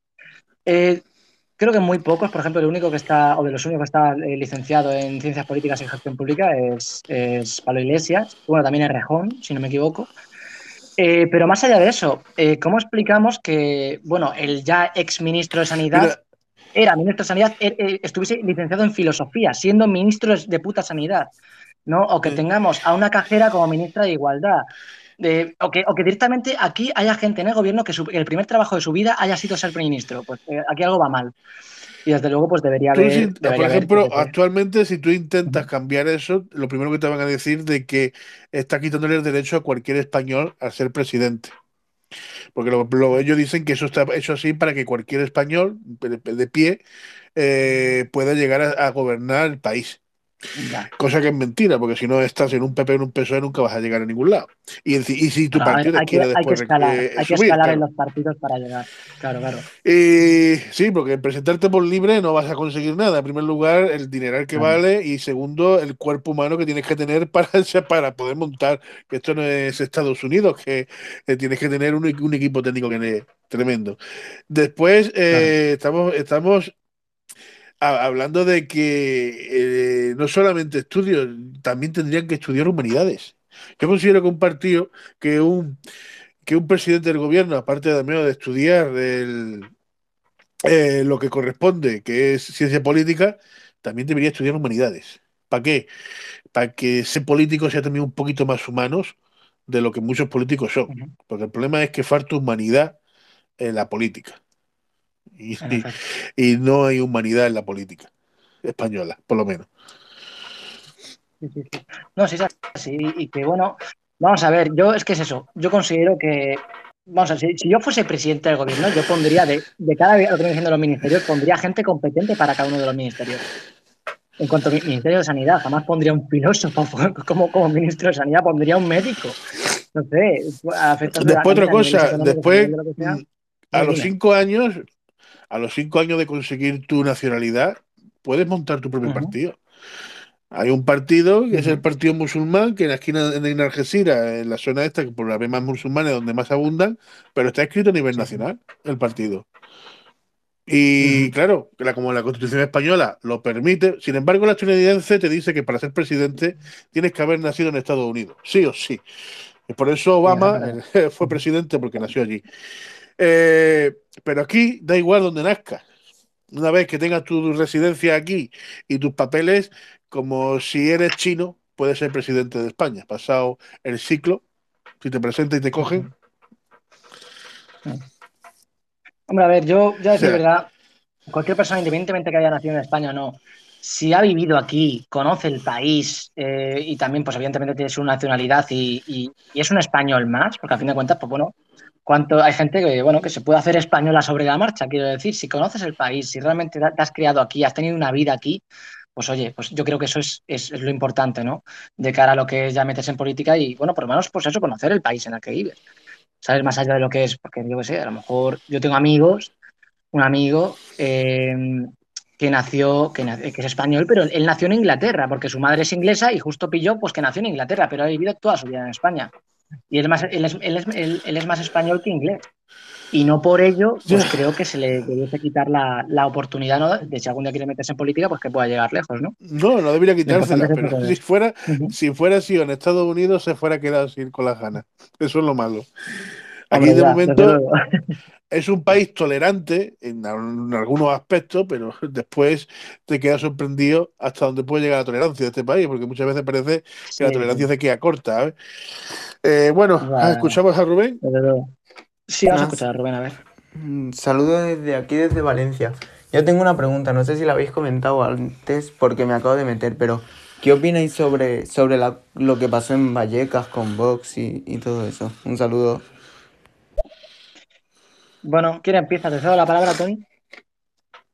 A ver, la gente, eh, lo que pasó en Vallecas, yo no, no es que realmente ni he molestado en verlo, sé que la gente protestó porque eh, por el meeting de Vallecas, a ver, eh, por un lado, vos como partido legalizado en España tiene derecho a, a hacer sus mítines y tiene derecho a libremente los sitios que le correspondan durante una campaña electoral poder decir lo que quiera. Al igual que también eh, la gente, si es un espacio público y no es un espacio cerrado, como muchas veces se hacen los mítines, que se hacen a lo mejor en la biblioteca o, eh, y hay un foro y hasta que se llena el foro, etcétera. Pero si es un espacio abierto, la gente también tiene el derecho de, de opinar, ¿vale? Entonces, eh, el único problema es que vos se ha ganado en los últimos tiempos más enemigos que amigos y, y eso, es- y eso se empieza a notar y sobre todo en ciertos barrios a donde es como es ir a Vallecas, que es un barrio que se puede considerar un poco más de izquierda. mm, Es como el que Sí. intenta meter los dedos en la herida. O sea, eh, doler te va a doler. Pues chato, ¿para qué te metes los dedos? Claro, claro, a ver, si yo, yo con respecto a esto, vamos a ver. eh, ya salió Pablo Iglesias eh, comentando que bueno, que Vox fue a Vallecas íntegramente pues a provocar. Independientemente de que fuesen a provocar o no fuesen a provocar, ellos son libres de ir ahí si quieren. Oye, ya estaban eso. su mitin y demás. Entonces, eh, ¿la gente tiene derecho a expresarse y demás? Sí, pero yo evidentemente condeno por completo pues eh, la jauría que se montó, esa, vamos, esa, ese jolgorio de pedradas que les metieron a la gente de Vox, que ojo, es que si es por esas, si vamos con esas, por Dios, yo entiendo que Vox es un partido que, vamos a ver, hablando un poco de Vox, hablando así un poco de Vox a nivel general. Yo, Vox creo que es un partido necesario en España, primordialmente para agitar un poquito el avispero y esta situación en la que nos hemos instalado de ir aceptando a nivel social eh, ciertas cosas por las cuales parece que no se pueden cuestionar, ¿no? Y a mí me parece que tiene razón en bastantes aspectos y en otros no estoy na- nada de acuerdo. Sé que Vox tiene un discurso potente, un discurso muy fuerte y se habrá podido ganar. También digo una cosa, a Vox se le ha metido mucha más caña y ha habido mucha más manipulación de lo que parece. ¿eh? Que, lo, que lo mismo pasó con Podemos en su momento. Pero eh, la cosa es que, sea Vox o sea quien sea, yo jamás eh, iría yo, digamos, a, abogar o a, o a promover que haya una violencia tan exacerbada contra los dirigentes de un partido, a pedradas y demás, y que luego encima sea la- la- la- el propio gobierno que lo apoye. Que diga, no, es que están provocando, se lo merecen. Qué capullo, tío. O sea, está- ¿Ves normal que la gente vaya ahí a meter de pedradas a, a- a gente que está haciendo un mitin político? O sea, puedo entender que te, te manifiestes todo, lo que quieras, pero que lo que se montó a mí parece una vergüenza, sinceramente. Me parece una vergüenza y es algo que ni para Vox ni para ningún otro partido le desearía algo así, sinceramente. Pero vamos a ver, pero si es que muchas veces la izquierda es peor que la derecha. Mira, eh, para empezar, yo durante las elecciones de municipales, durante las elecciones municipales, yo le daba la mano a de vos y me decía la gente, mucha gente de mi partido, otra gente, digo, yo, ¿para qué te vas de tu puesto? O sea, donde yo estaba haciendo el, haciendo el meeting repartiendo panfle- panfletos, eh, ¿qué pintas que tú te vayas a darle la mano de vos? Digo, porque soy una persona normal y corriente de carne y hueso, Claro. ¿vale? Y yo soy o yo soy otra persona con educación. ¿Qué pasa? Que es que los republicanos no tenemos educación. Yo pregunto a ver si ahora Es- es vamos a crear una república. diplomacia, A, de a- tener a- a ver si ahora, ya, como yo digo, a ver si estamos equivocados ahora o estoy equivocado yo y estoy en un partido en el cual a nosotros la educación no importa una mierda y ahora somos eh, hacemos lo que nos da la gana. O sea, a ver, yo soy republicano, él es lo contrario a mí, totalmente lo contrario. ¿Por qué no voy a darle la mano? Y yo voy a darle la mano. Y al día siguiente vino él a darme la mano a mí. Y encima me dice que soy el único que le, que le da la mano. ¿Por qué? Porque soy el único.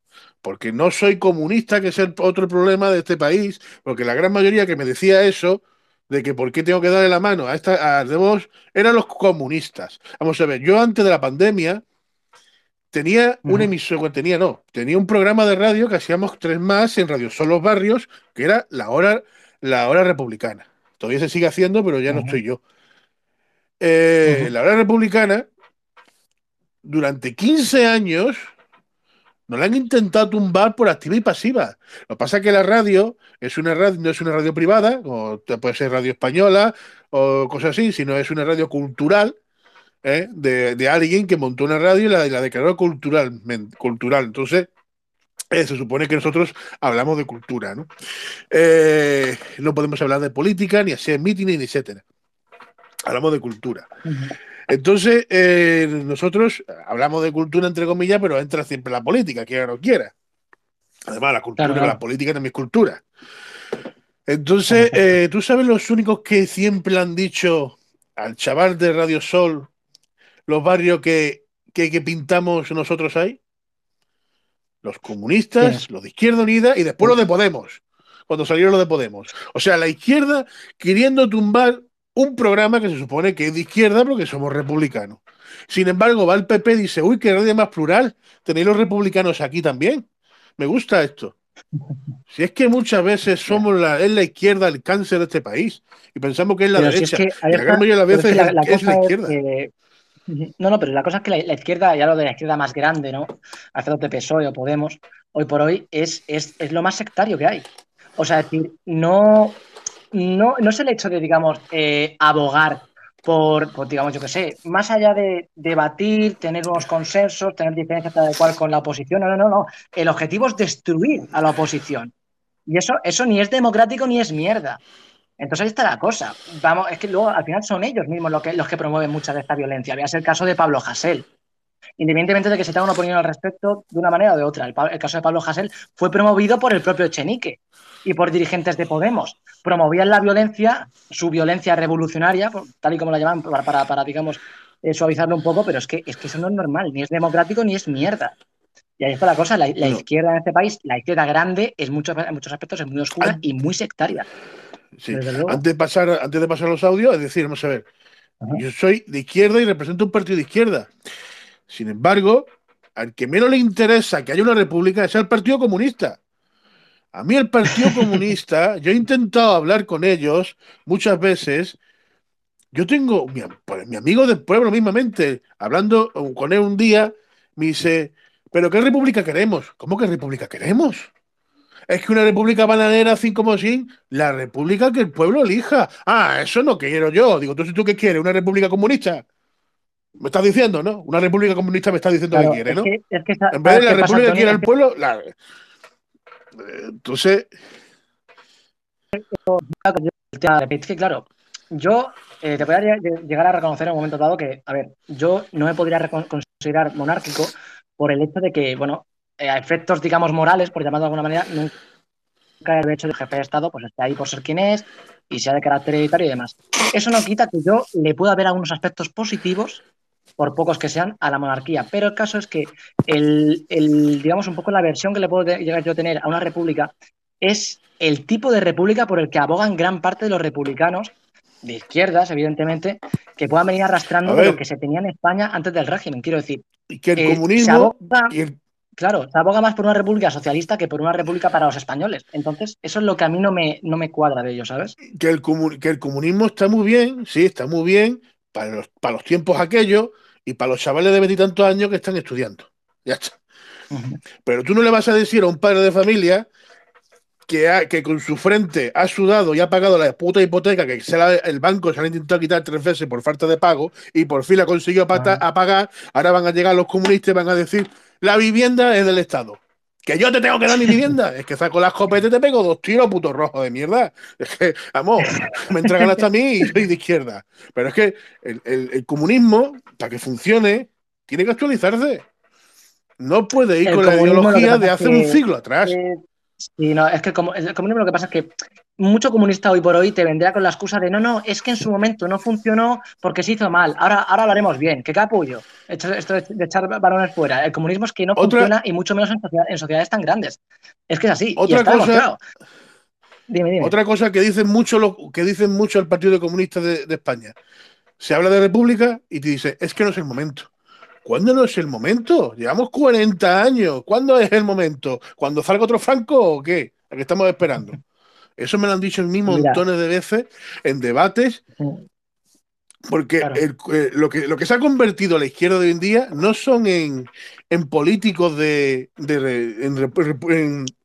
en, políticos republicanos, se han convertido en, en memorialistas republicanos. Porque otro te no, es que yo soy memorialista. No, es que eso para la política. Yo soy memorialista. Paso. Pero vamos a ver. Vale, me parece muy bien que haya una memoria histórica. Yo la respeto. Pero hay cosas que. Eh, pero hay que dejar de vivir el puto pasado para tener un presente, para poder tener un futuro. Y en este país, entre los comunistas que siguen viviendo en el pasado porque son memorialistas, lo de vos que vienen abriendo brecha del pasado, eh, pues no salimos, no salimos. Si quiere, pasamos a los audios que ya hay unos pocos. Sí, sí. Pues vamos, a ir dando de caña a los audios. Tenemos unos cuantos del señor Erpepeillo. Mira, Vox fue a Valleca a provocar, porque ya lo tenían provocado. Y tan libre es Vox de ir a hacer el, el meeting como los vecinos de Valleca para protestar por su presencia. O sea, es exactamente igual. Y las imágenes las hemos visto todo el mundo. Y hemos visto como Abascal se, se enfrentaba, o sea, se bajó de la trip para enfrentarse con la gente. Provocó los disturbios. Y está haciendo lo mismo, lo mismo, lo mismo que hacían las camisas pardas fascistas italianos. Exactamente lo mismo. Vox es un partido ultra, es un peligro para este país. Y la política que hacen es política de enfrentamiento. Y lo vio toda España. No hace falta que lo digáis, lo vio toda España. La provocación en el barrio más rojo de Europa. Eso es lo que hacían los fascistas, los cabezas, parda de Mussolini. Exactamente igual. Eh, voy a responder rápidamente, eh, señor el Pepeillo. Provocación será, si yo no te, no, niego eso en ningún momento, provocación será porque se han ido precisamente a Vallecas, pues ahí al, pues sí, al barrio más rojo de España, lo que tú, como lo quieras llamar.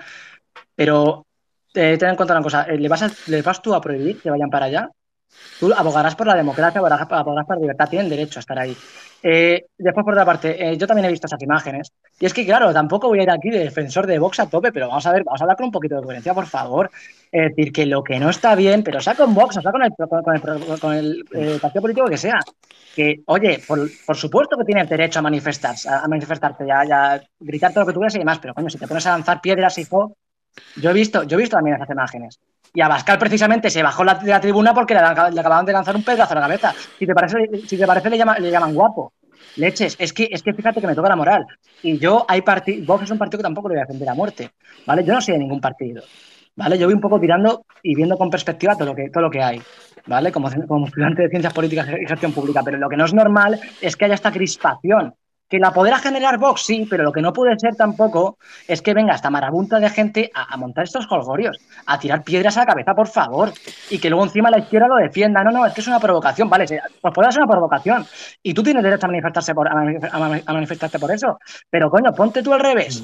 Pon que se van los de Podemos al, barrio más rico de Madrid, al, al barrio Salamanca, a provocar también, bajo esta misma regla y vienen los ultras de Vox, como los denominan, a pegar de, de pedradas a Pablo Iglesias. Eso lo vas, eh, eh, eso, eso digo yo que lo condenarías, ¿no? Es que no hay que hacer esas cosas. Si vivimos en democracia, no hay que hacer esas cosas, hay que tener libertad, ¿vale? Que veo aquí mucha crispación de más, sinceramente. No sé cómo lo verás tú, Tony, pero, pero es que no sé. No, no, no, sigue poniendo los dos audios que van detrás de él y después contestar. Te voy a poner un ejemplo. Si yo me pongo la camiseta del Barcelona y me meto en el fondo sur del Santiago Bernabéu, ¿eh? posiblemente que acaben pegándome. Pero la culpa no es de ellos, la culpa es mía por ir a provocar. O tú lo harías, tú te pondrías, por mucha libertad de expresión que tú tuvieras, más un poquito coherente, hombre. Lo que ha hecho vos lo hacían los camisas pardas fascistas. Y lo que hace vos es fascismo y puro y duro. Y quien no lo quiera ver, que no lo vea, pero es que es la única realidad. Y fue a Valleca a provocar. Porque como únicamente pueden tener minutos de televisión y radio, porque propuestas políticas no tienen. A ver, yo te voy a decir que fue a provocar, sí, si es que no te, no, te lo niega nadie. Eh, que, que, eh, pero que, que justifique, que, perdón, coño, me estoy trabando, que justifique eso eh, las pedradas por, por parte de la gente, no. Yo no considero que eso justifique la violencia. Ya está, es que ese es el punto. Pero ni con Vox, ni con Podemos, ni con quien sea. Y todos los partidos van a provocar y todos los partidos lo hacen y además. Lo que pasa es que ahora la, visión está en Vox, porque Vox es el partido ahora nuevo, ¿vale? Al igual que en su momento lo era Podemos, o sea, Podemos le llovió mucha, mucha mierda. A ver, yo voy a decir una cosa. ojo. Dime, dime. Ojo, que lo que hay que saber es si Vox fue, si lo de Vallecas fue programado por ellos o fue o impuesto por el juzgado que lleva el tema de las elecciones. Cuando hay unas elecciones, hay un juez electoral que determina los lugares a donde tienes que ir a hacer eh, tus mítines. Y hay un reparto como de farolas, como de cartelería, como de escenarios y demás. Si es un, si es un escenario que vos eligió por su cuenta, vale. Ahora, si es un escenario que el juez, eh, que el juez determinó para las, para las elecciones que ahí tenía que ir vos, la culpa más es del juez electoral que del mismo vos. Ya. No, no, sí, a ver si. Te lo digo porque yo estoy harto de hacer elecciones y sé cómo funcionan. Claro, claro, no. Si, si yo lo que digo ante todo es que vamos a ver. Pues mira, independientemente de que fuese culpa de Vox, de que fuesen ellos a propósito para allá o de que se les colocase ahí, eh, que vale, pues muy bien, qué provocación sería, si es que nadie lo va a negar y, y demás. Y lo demás que ya que, claro, yo veo al, al señor Pepeillo, que bueno, ya veo que le encanta Vox, es un partido que parece que, que lo va a votar en las próximas elecciones, pero, de forma irónica, evidentemente, ¿no? Pero, pero ¿qué es eso? Que yo no justifico que, que, ni con Vox ni con nadie, pues se tenga, se tenga que llegar a esos extremos, ¿no?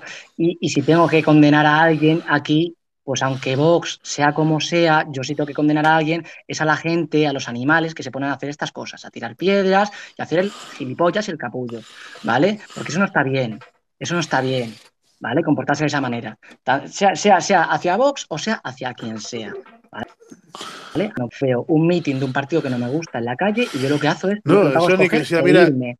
Ya está, ya está. A mí... Me voy. Eh...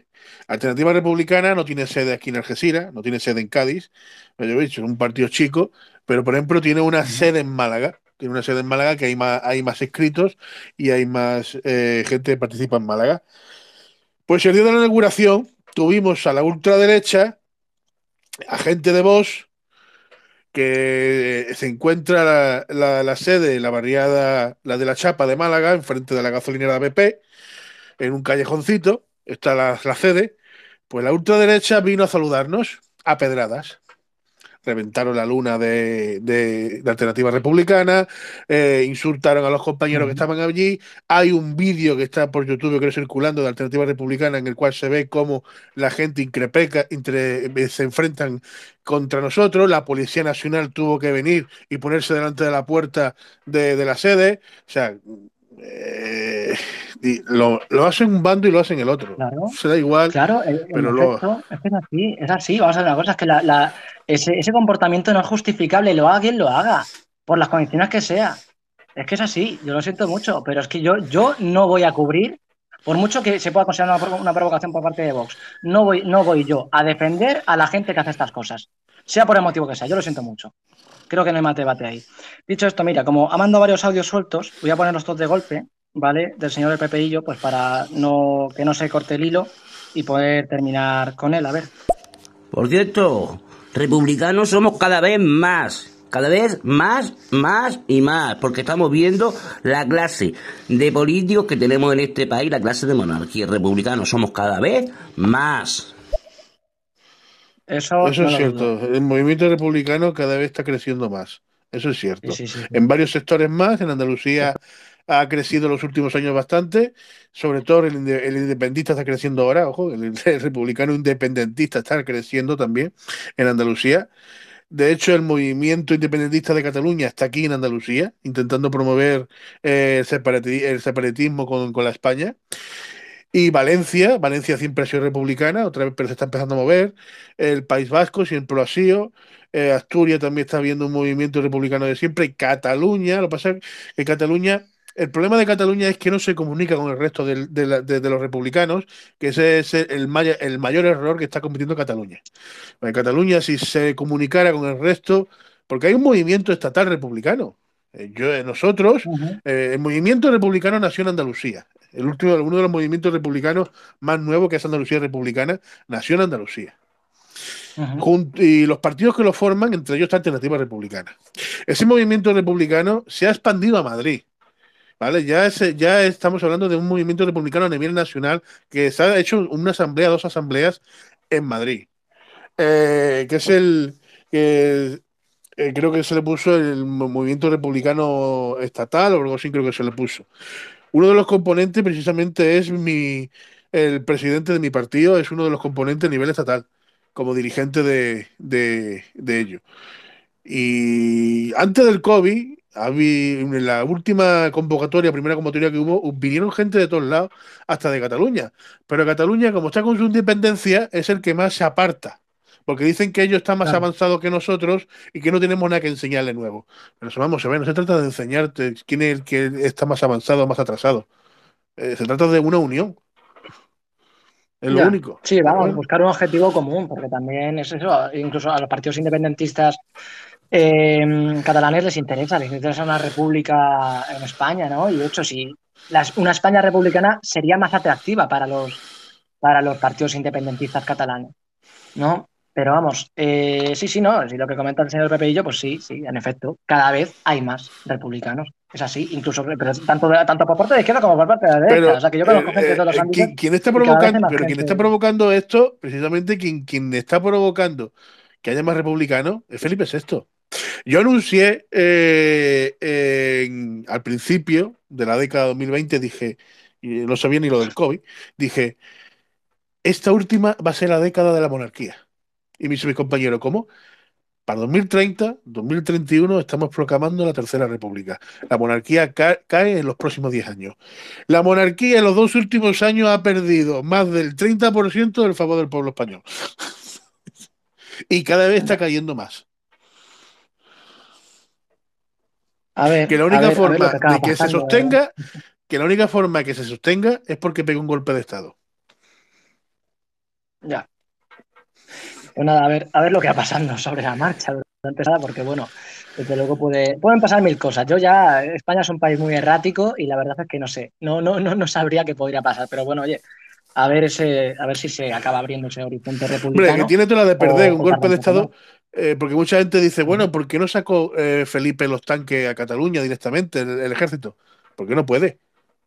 Dice, ¿cómo que no No puede? No la puede. Está en la, está en la Comunidad Europea. Pero es el jefe, es el jefe, el jefe del ejército, como si es el jefe de, de- Estados Unidos. No puede estar la Unión Europea. La Unión Europea, artículo 6 de la Unión Europea. Cualquier país que intervenga militarmente a su pueblo automáticamente será intervenido por la Unión Europea. La Unión Europea tomará mandato de ese país hasta nuevas elecciones para recuperar la democracia del país. ¿Vale? Eso es lo que dice la Constitución Europea. Si Felipe VI se le atreve a sacar un solo tanque contra Cataluña, automáticamente Europa interviene España. Le pega dos patas a Felipe, otra patada al gobierno, se ponen ellos en el gobierno. Ya me gustaría a mí tener un gobierno europeo, a ver cómo terminamos. Y durante dure el gobierno europeo se eh, empiezan a establecer unas normas para restablecer la, para restablecer la democracia nuevamente en España, que a saber qué democracia puede establecer un, un gobierno eh, puesto por Europa. O sea, A cuidadito. ver, a ver, eso se tendría, que mirar muy de cerca, desde luego. Bueno, vamos con más audios de este, del PPillo. A ver, a ver qué más nos cuenta. Echenique es totalmente falso. Echenique hizo un tuit. Ese tuit apoyaba las manifestaciones. Las manifestaciones hubo más de 300 concentraciones en toda España. Donde únicamente hubo vi- violencia fue en Barcelona. Eso no es alentar la violencia, muchachos. Eso es apoyar las concentraciones. Porque de las 300 concentraciones que hubo en España, ninguna, ninguna, ninguna tuvo problemas nada más que la de Barcelona. Qué casualidad, hombre, qué casualidad. Echenique promovió. Entonces lo que promovió el otro día la Pascal. Porque te voy a dar los pasos. Mira. En Valleca. Uno. Abascal baja en medio de un mitin.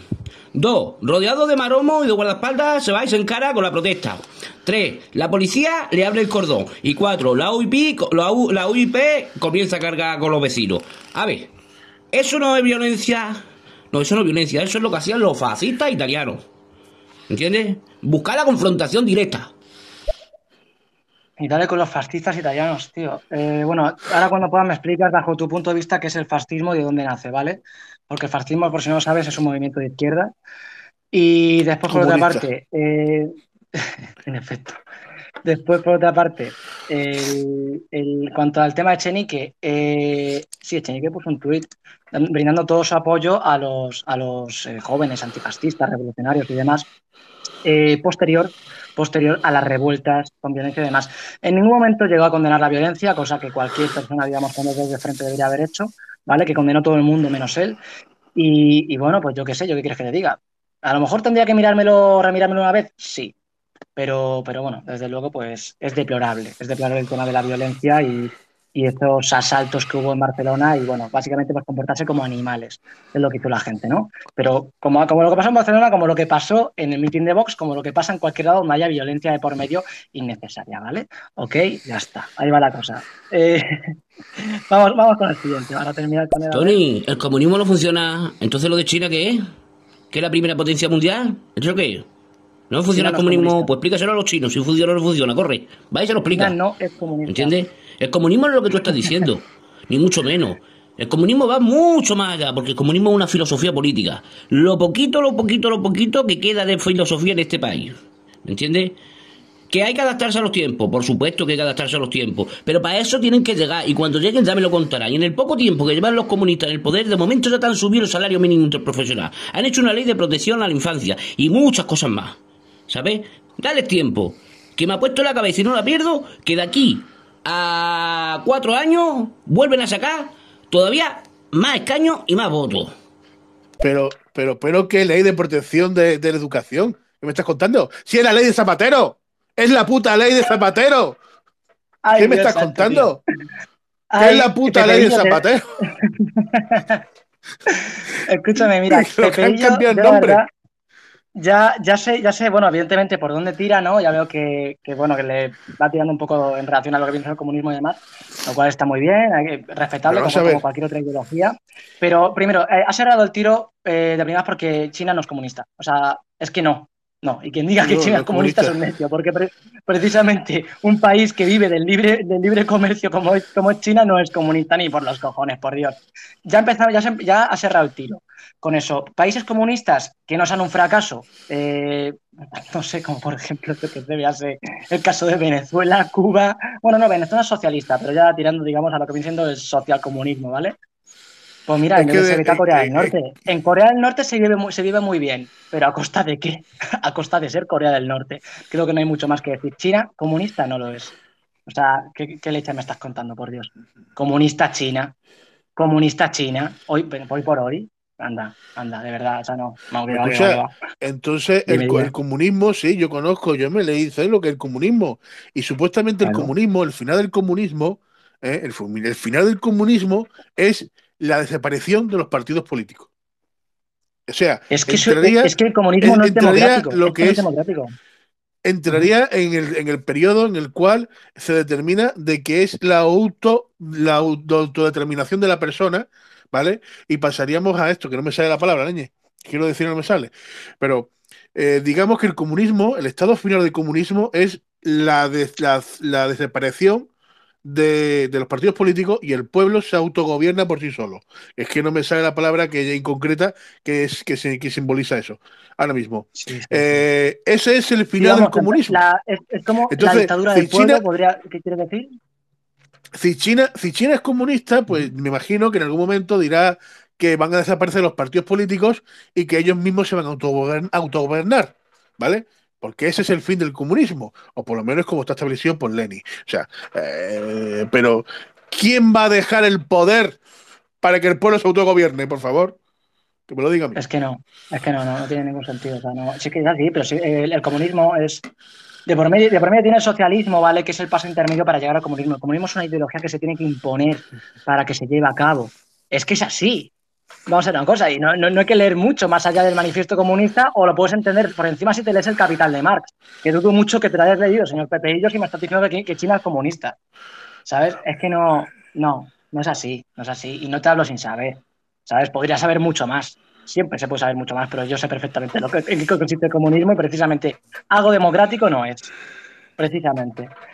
Dicho esto, eh, bueno, vamos a ver. Es que claro, porque sigue mandando audios él. Vamos a... Las imágenes las hemos visto todo. Y se ve hasta los antidisturbios lanzando piedras. Y las piedras las lanzaron también los, los de, los, los seguidores de Abascal primero. ¿Eh? Y hemos visto también al acosador de Irene Montero, al calvo, que no me acuerdo cómo se llama, Miguel Montera. ¿eh? Le hemos visto también enzarzarse, con los con los manifestantes mucho antes, mucho antes de que empezara el acto de, de Vox. O sea que lo hemos visto. Incluso yo tengo amigos ¿eh? y tengo compañeros ¿eh? que estuvieron allí. Y fueron ellos los que empezaron, porque fueron a provocar, porque si no, no se comen una mierda y no salen en ningún medio de comunicación, porque propuestas políticas no tienen, no tienen ni una puta propuesta política, solamente va mentira. buscando el enfrentamiento mediático, que es lo que buscan, mentira, porque lo han hecho, lo llevan haciendo mucho tiempo y eso solamente lo hacen los fascistas. Porque si tú te de la El Pepeillo. A ver, referente- eh, escúchame, yo antes de nada quería hacer un apunte.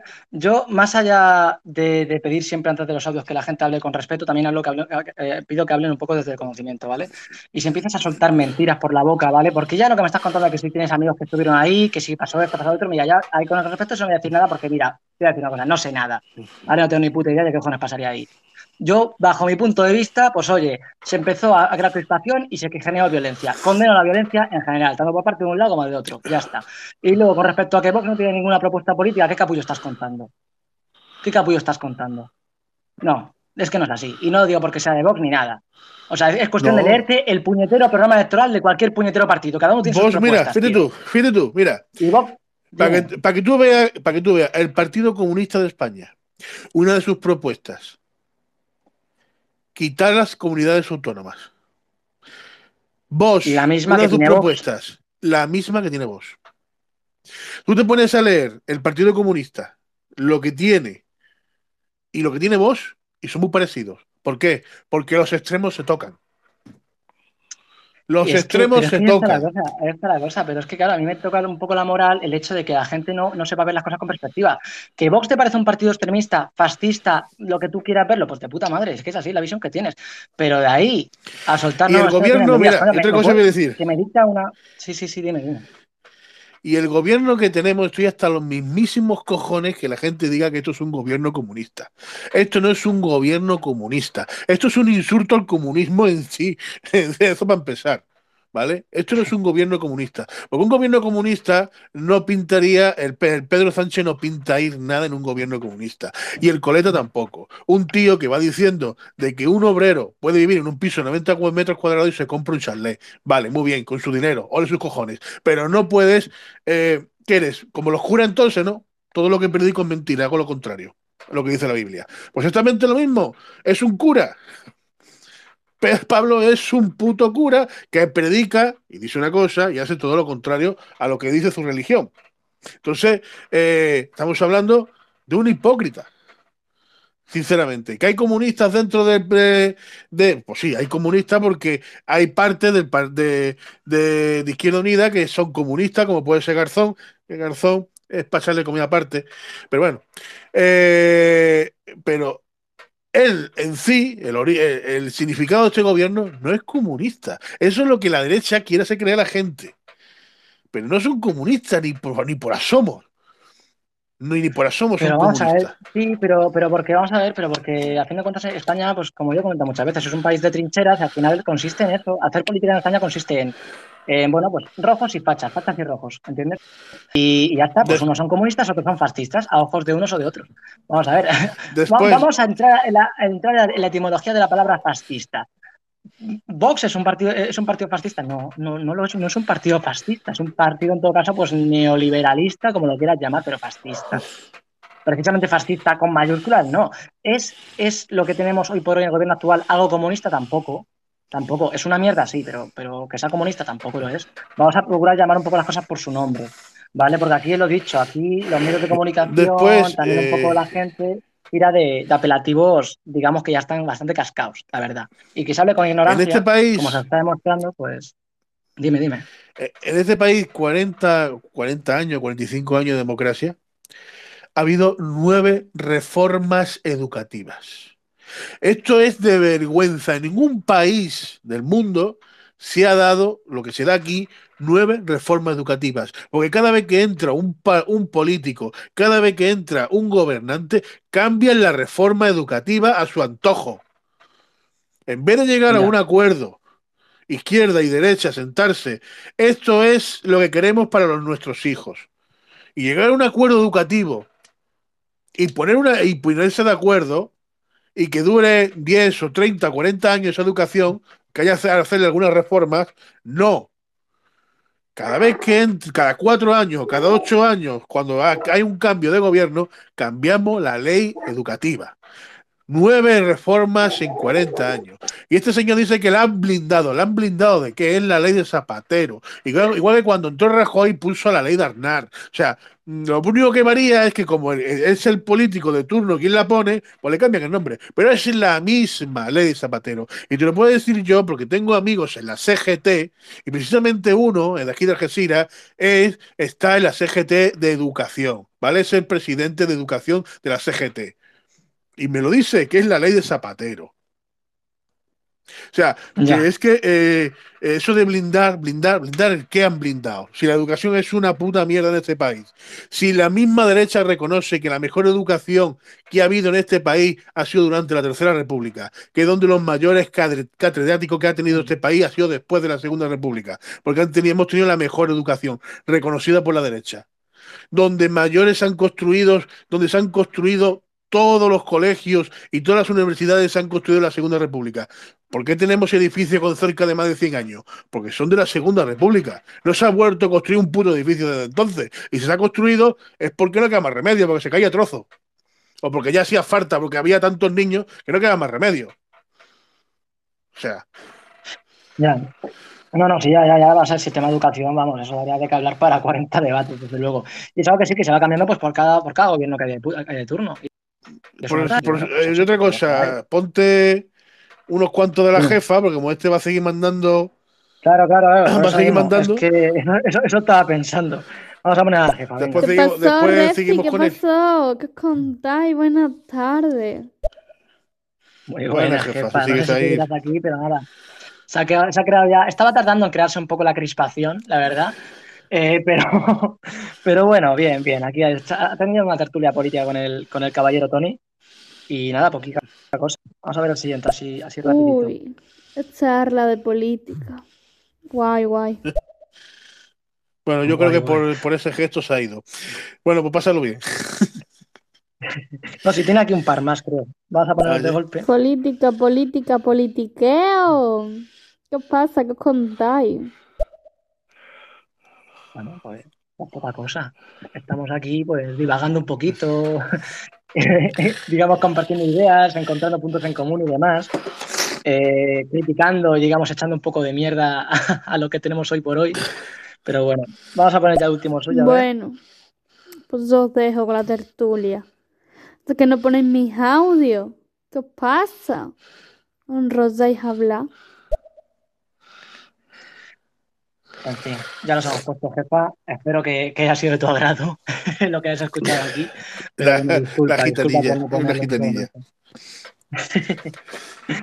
Vale, dicho esto, no sé, ¿seguimos con el, perpe, el perpeillo o, o con Dani? No, ponte Dani, ponte. Dani, que, este, que tiene uno trazado bastante. Venga. De esto ya no me fío, ¿eh? Como, como sea una mierda. Perfecto, Dani. Y el siguiente va a ser de lo mismo. Vale, pues ya está. De Dani ya poco o nada me podré fiar. Porque lo único que hace es Flamenco. carracear. Vamos a ver ¡Viva flamenco. vos! ¡Viva vos! A mí no me gusta esa gente, lo admito, pero si hay que votarlo, lo voy a votar, porque estoy hasta los huevos de votar al PP y al PSOE siempre. ¿Para qué?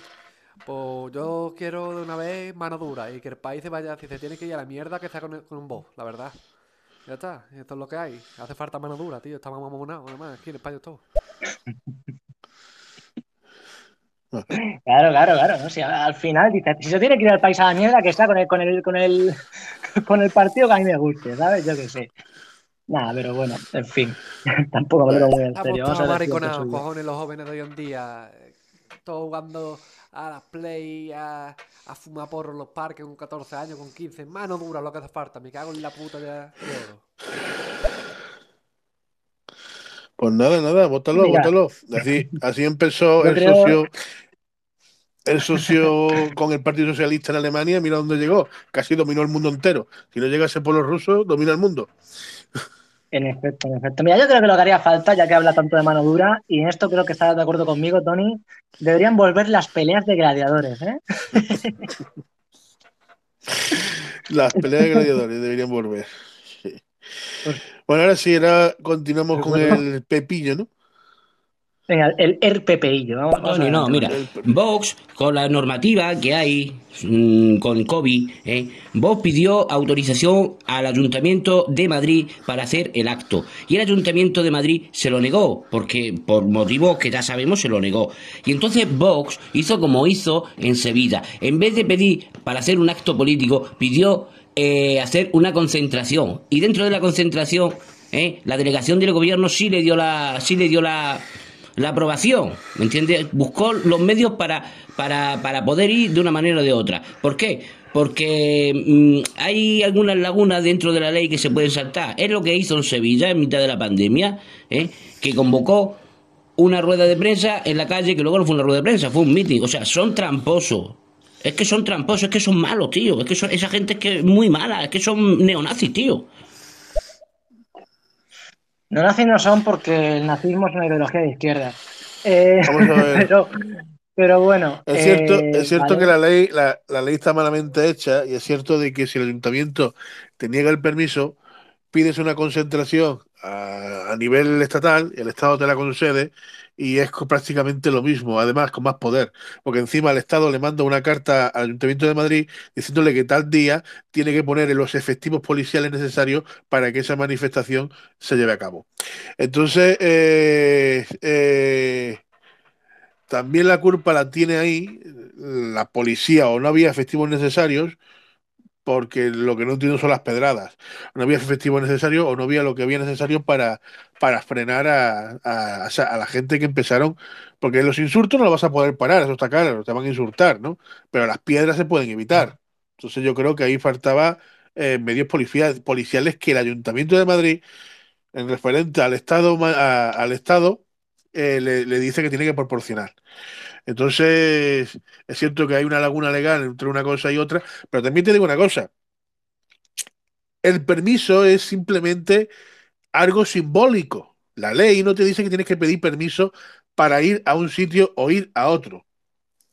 Tú solicitas el sitio, tú cuando envías una notificación solicitando un sitio, tú dices, tal día a tal hora voy a hacer un meeting en tal sitio. El ayuntamiento comprueba de que no haya un acto en, en ese sitio para, para que no coincidáis los dos actos al mismo tiempo. Que no hay, normalmente te manda una carta diciendo que estás aprobado. O si hay cualquier historia como esta, te lo puedes denegar. Y entonces utilizas el estado, el estado del estatus. Pero la ley no te dice que pidas permiso. La ley te dice que informes que vas a hacer un, un- un acto. Cuidado con eso, que estamos muy acostumbrados en este país a pedir permiso y para eso no hay que pedir permiso. Hay que informar que vamos a. No, sí. Es Eso que sí. también, claro, o sea, he, omitido, he omitido ese punto porque si bien es cierto el hecho de que, de que sea por meeting, pero ya no de Vox, sino de cualquier otro partido político, cualquier otro movimiento, ¿vale? En los que, en los que no necesariamente se ha pedido un permiso como tal ayuntamiento y demás, sino que se han convocado sin más, ¿vale? Y eso son cosas que pasan siempre. Eh, entonces, pues es un poco afectos de, ya te digo, si yo conocí a Repelillo es que estoy harto de entrar en el bucle de siempre. Yo lo, que- te digo, eh, condeno lo que es la, lo que viene siendo la violencia que se generó ahí. Que fue más por parte de uno, más por parte de otro, me da exactamente igual, ¿vale? Eh, yo lo condeno por igual, venga de quien venga, ¿vale? No lo veo justificable nunca. Luego, por otra parte, pues bueno, ya en cuanto a todo lo que quieras seguir diciendo de Vox, que son malos, que son malos, que son malos, no me, no me ha quedado suficientemente claro. Si me lo quieres repetir 40 millones de veces más, repítemelo, por favor, porque es que no me, no me queda claro que son buenos o malos, porque creo que aún, aún creo que no, no me termina de quedar claro, ¿vale? Eh, tengo déficit atención y, y precisaría que me lo explicases. Pero, pero bueno, vamos con más, vamos con más a ver si terminamos. Venga, que te voy a explicar lo que es la doctrina fascista. Mira, la doctrina fascista se creó en los años 20 en Europa, con una serie de ideologías conocida con el nombre de fascismo. Entre sus ideas principales, eh, podemos destacar la siguiente. Uno, el Estado omnipotente. Dos, desigualdad entre los hombres. Tres, el amar al líder sobre todas las cosas. Cuatro, adorar al imperialismo. Cinco, desconfianza en la razón. ¿Me entiendes? ¿Quieres que hablemos de fascismo? Si quieres hablamos de fascismo, porque yo sé bastante más de lo que tú te imaginas, ¿eh? Pero bastante más. Y el fascismo no es un movimiento de izquierda, ¿me entiendes? Así vas a ser tú como esos que dicen que el nacionalsocialismo es socialismo. Mira, muchacho, en el momento que tú pones la palabra del nacional delante del socialismo, porque socialismo es internacionalista, lo sabes, ¿no? ¿Eh? Ya estás cometiendo un grave error. Te voy a poner un ejemplo. Es como el que piensa que en las droguerías se vende droga. Pues lo mismo pasa con el fascismo, el que piensa que es de izquierda. Eh, Esto, este ver, hombre, yo cómo- este hombre ¿Cómo, cómo es a este hombre? Porque la verdad es que. No, fin. yo me he puesto lo que tú quieras, que Pe- Pe- el Pepillo es, es, del, es de Izquierda Unida y pertenece a un movimiento memorialista. Seguro. Me juego el cuello. Pertenece a un movimiento mem- memorialista y es de Izquierda Unida. ¿Por qué? Eh, Porque habla igual que todos los que están metidos en la cesta del movimiento memorialista de izquierda. Igual. Habla exactamente igual. Se creen que lo saben todo y que ellos son los únicos que tienen la razón. Y no me atrevo a decir su edad, pero yo diría que tiene cerca la mía. Pero bueno, Yo la verdad es que me está dejando muy, no sé, mm, a ver, es que voy a entrar aquí en una guerra absurda de quién sabe más, quién sabe menos. Tío, ¿qué me estás contando? Tú eres consciente de que tú, a ver, mm, años 20, tal, además ha empezado ya a soltar datos así, digamos, unas cuantas, digamos, eh, bueno, pues, eh, digamos, numeritos y cosas para quedar de interesante, ¿vale? Pero bueno, sí, el fascismo nace con el señor Benito Mussolini, padre del fascismo, eh, allá por el, por el 1922 aproximadamente, ¿vale? Eh, ¿Eres consciente de que el señor Mussolini eh, venía, bueno, qué cojones, era socialista? ¿Eras consciente de ello? ¿Eres consciente de que, bueno, básicamente a nivel socioeconómico, el fascismo precisamente no se, no, no se caracteriza la pistola? Ahí está la cosa. El fascismo en todo caso se podría tomar como una tercera posición. El fascismo no es un, movimiento de, de derechas precisamente. Se, podría tomar como un, movimiento, digamos, transversalista. Que digamos, porque buscaban un poco ese, ya no término medio, porque el término medio en política no, no llega a cuajar, no llega a existir, ¿vale? Pero sí, digamos, esa, esa eh, vía, esa tercera vía, ¿vale? Contraria al capitalismo y contraria al comunismo, ¿vale? Pero precisamente el, el fascismo, original del fascismo, en serio, era un movimiento socialista, nacionalista y por consecuente, pues bueno, pues que, tenía pues sus, respectivos eh, pues bueno, pues en cuanto a siendo ya el racismo, el tema de, de, bueno, el nacionalismo, todo el tema, ¿no? Que eso ya se fue digamos, promoviendo sobre la marcha. ¿Vale? Eh, vamos también a, porque de verdad yo creo que tienes en la cabeza algo muy erróneo, ¿vale? Y es el, el adjudicar el racismo, xenofobia, machismo, diferencias entre otro, otro, tal y cual, a la derecha, cuando eso es algo que está fuera del consenso político, ¿vale? No sé si lo sabías, señor Erpepeillo, pero mismamente a lo mejor, no sé si tú serás admirador del señor Che Guevara, el Che Guevara mandó matar homosexuales. ¿Vale? Porque consideraba que los homosexuales eran una aberración de la naturaleza. El, el comunismo como tal eh, ha sido la ideología que más personas ha peleado. ¿Vale? ¿Cuánto van a lo mejor? ¿60 millones por parte del señor Mao Zedong en China? Eh, cuando hablamos de la China comunista real, no de la de ahora. Eh, ¿Fueron cuántos muertos se, se, llevó de por medio? 100 millones de muertos, por lo menos. Eh, y hablamos de nacionalismo, hablamos de, racismo, hablamos de todas esas cosas que se adjudican al fascismo que también tienen el comunismo. Que da igual la ideología que tengas, hijo de Dios. Eso está fuera. Puedes ser de izquierdas y, ser un racista, un machista y un hijo de puta. ¿Me entiendes? Y puedes ser de derechas y, y serlo también. Pero es que todo eso que me estás comentando está fuera del ámbito político. El fascismo cumplía con esas normas, pero es que eso no quiere decir que cumpliendo con esas normas deje de ser de izquierdas. Nació de la izquierda el fascismo. Y por consecuente el nacionalsocialismo también porque a nivel socio socioeconómico era de izquierdas y la, y la diferencia entre, entre, izquierda y derecha se eh, palpa en el ámbito socioeconómico, ya está, no en ningún otro ámbito. Yo recomendaría esto, poner, poner las tres fin. del tirón, las tres del tirón porque bandera sea de lo mismo, las tres del tirón sí, de, sí, sí, de Pepillo y después pasar a, al Rino y después otra vez de Pepillo. Pues sí, vamos con ello, vamos con ello. Que yo creo que ya se habrá ido porque señor, no hace un momento que habías criticado y estabais diciendo que el comunismo no se adaptaba a los tiempos. Entonces, el comunismo de China, que sí se adapta a los tiempos, ya no es comunismo, ¿no? Entonces ya no es comunismo. A lo mejor no es el mismo comunismo de hace unos años. A lo mejor, seguramente, yo soy el primero que te doy la razón. ¿eh? Soy el primero. Pero porque se adaptaba a los nuevos tiempos, ¿verdad? ¿A que sí? Entonces, ¿en qué quedamos? ¿Se adapta el comunismo a los nuevos tiempos o no se adapta el comunismo a los, a los nuevos tiempos. Porque si se ha adaptado en China a los nuevos tiempos, ¿eh? algo bueno tendrá, ¿no? Digo yo, ¿no? Porque también está el ejemplo de Vietnam. O que Vietnam, por ser más chiquitito, se nos olvida.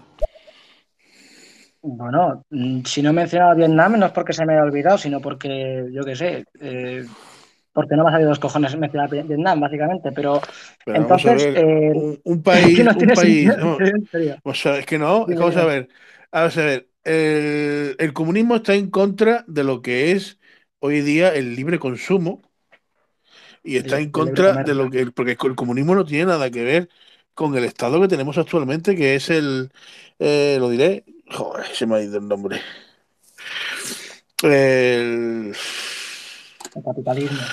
el capitalismo, exacto, o sea, Sí. y China se ha vuelto capitalista, o sea, ¿qué me estás contando? Es Es que que esta es la me está cosa. diciendo, ahora, si me está diciendo que, como, como, como pasa en España, que en España es muy curioso el comunismo, que en España el comunismo que hay aquí, yo le digo comunismo monárquico. ¿Por qué le digo comunismo monárquico? Porque yo nunca he visto comunistas que saluden al rey, que vayan a los actos del rey, que le regalen libros, que le den besitos, porque ya que ofertaba de darle un besito también. Ahí, qué buen amigos somos, tú y yo, coño. Eh, Pero bueno, no pasa nada, tenemos monárquicos comunistas en este país y yo lo respeto también. Pero resulta de que también existe el comunismo liberal.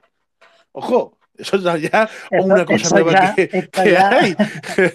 El no comunismo capitalista verdad. es el, el nuevo, el nuevo, el nuevo, es el, nuevo mesías que tenemos que tener todo en cuenta. China es comunista capitalista, por lo tanto, hay que seguir el ejemplo de China. Hay que ser comunistas y Claro sí, por supuesto. Ahí está la cosa. Eh, China, China ha evolucionado, señor Pepeillo. Claro que ha evolucionado. Ha dejado de ser comunista y ahora es capitalista. Ya está. ha evolucionado. en eso te doy la razón. Ya está. Vamos con el siguiente. Te voy a decir lo que era el, comu- el fascismo italiano, ¿vale? Para empezar, te voy a dar un resumen. Vamos, vamos con ello. Mira, con la llegada de Mussolini al poder, fue evidente que lo del líder fascista buscaba era el poder absoluto y el fin de la democracia en Italia. Se le dio el poder de poder gobernar creando un montón de decretos sin el Parlamento pudiera votar. Los camisas negras y el fascismo de combate fueron nombrados como una fuerza paramilitar del gobierno. Creó una ley que le permitió la capacidad de conseguir el poder absoluto. ¿Me entiendes? O sea, lo mismo, lo mismo, lo mismo, lo mismo que profesa Abascal y su tropa aquí en España. ¿Me entiendes? Pero, eh, ¿por qué dices eso? Si Abascal, o sea, que no entiendo qué quiere decir. O sea, se, se hizo Beni- Benito Mussolini con el poder, promovió según tú una ley, que bueno, sí, sí, ya verdad, que cojones. Eh, promovió que según tú una ley por la cual pudo mantenerse en el poder y demás, pero ¿qué me estás contando? Si Abascal ni está en el poder y está presentándose a elecciones y demás, el día que llegue al poder, si algún día llega al poder, pues ya veremos lo que hace, pero ¿para qué cojones estás diciendo nada si es que es un partido democrático como, como, como- como cualquier otro? ¿Te gusta? Pero vamos a ver, ¿No te pa- gusta? Pues otra vale, cosa. ¿qué me estás pensando? Es que no, no entiendo lo que me otra cosa, sí, yo estoy de acuerdo de que vos puede ser lo peor. Pero vos, hay una cosa que no tiene en cuenta este hombre. Vos es monárquico. Italia era republicana. O sea, que el, eh, esa es la diferencia. No puede tener el poder total a no ser que se cargue el rey. Si, se, si echa el rey y echa a todos los partidos políticos, entonces sí tiene el poder total. Pero mientras siga estando en la monarquía, habrá siempre alguien que tenga más poder que él. O sea, no puede pro- prolongar una ley que diga de que él tenga el poder absoluto mientras esté en la monarquía. Y ellos se declaran monárquicos totales. Y, y más Es eso, vamos a ver, es que tanto, es más, tanto el único que no es militar, prácticamente el único de vos que no es militar, es Abascal, que es un muerto de hambre, que ha sido mantenido por el PP durante generaciones y generaciones hasta que le ha pegado un bocado al PP y se ha ido. Eh, todos los demás son guardias civiles, son militares retirados, muchos de ellos, casi el 70% de vos, son militares y guardias civiles retirados.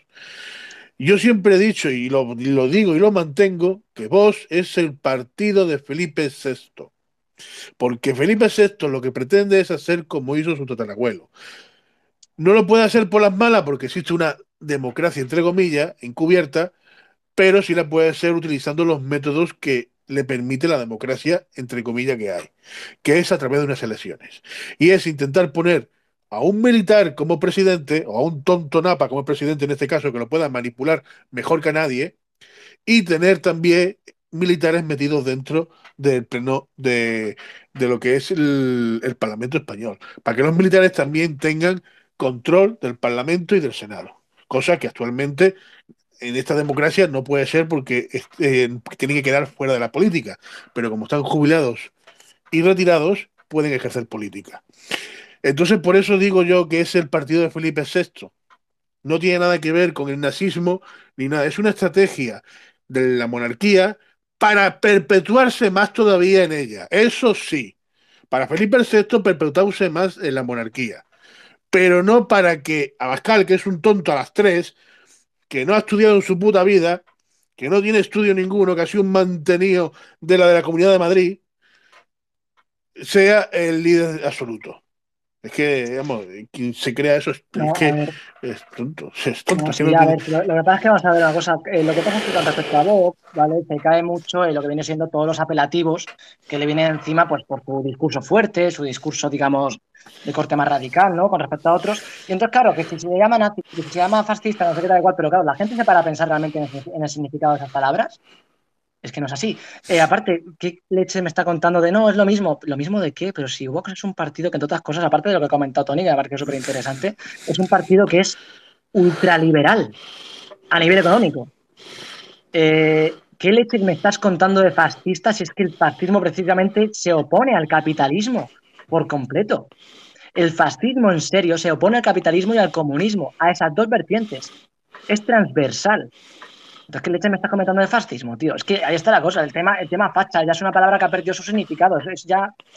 Pero es eso, es que ahora aprendamos un poquito a hablar y a, y a saber un poco lo que es cada cosa. Es que, es que no es que no, es que- no- la gente no, no, no quieren más, no quieren ver más de lo que hay. Si tú te pones a pensar, puedes llegar a concluir que puede ser verdad. Coño, la falange fue creada por el abuelo. Lo que pasa es que la falange eh, la puso él porque le salió de los cojones porque no existía una democracia en ese momento. Ahora existe una democracia entre comillas y uno puede decir, venga, la falange otra vez. Y pongo Primo de Rivera de presidente. No porque está muerto, pero si no lo ponía también.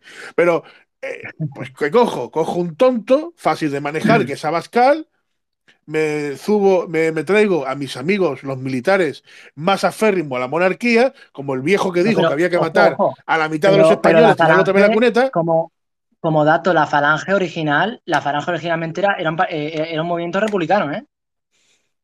Quiero La decir, falange era un movimiento, la falange era un movimiento republicano en su origen.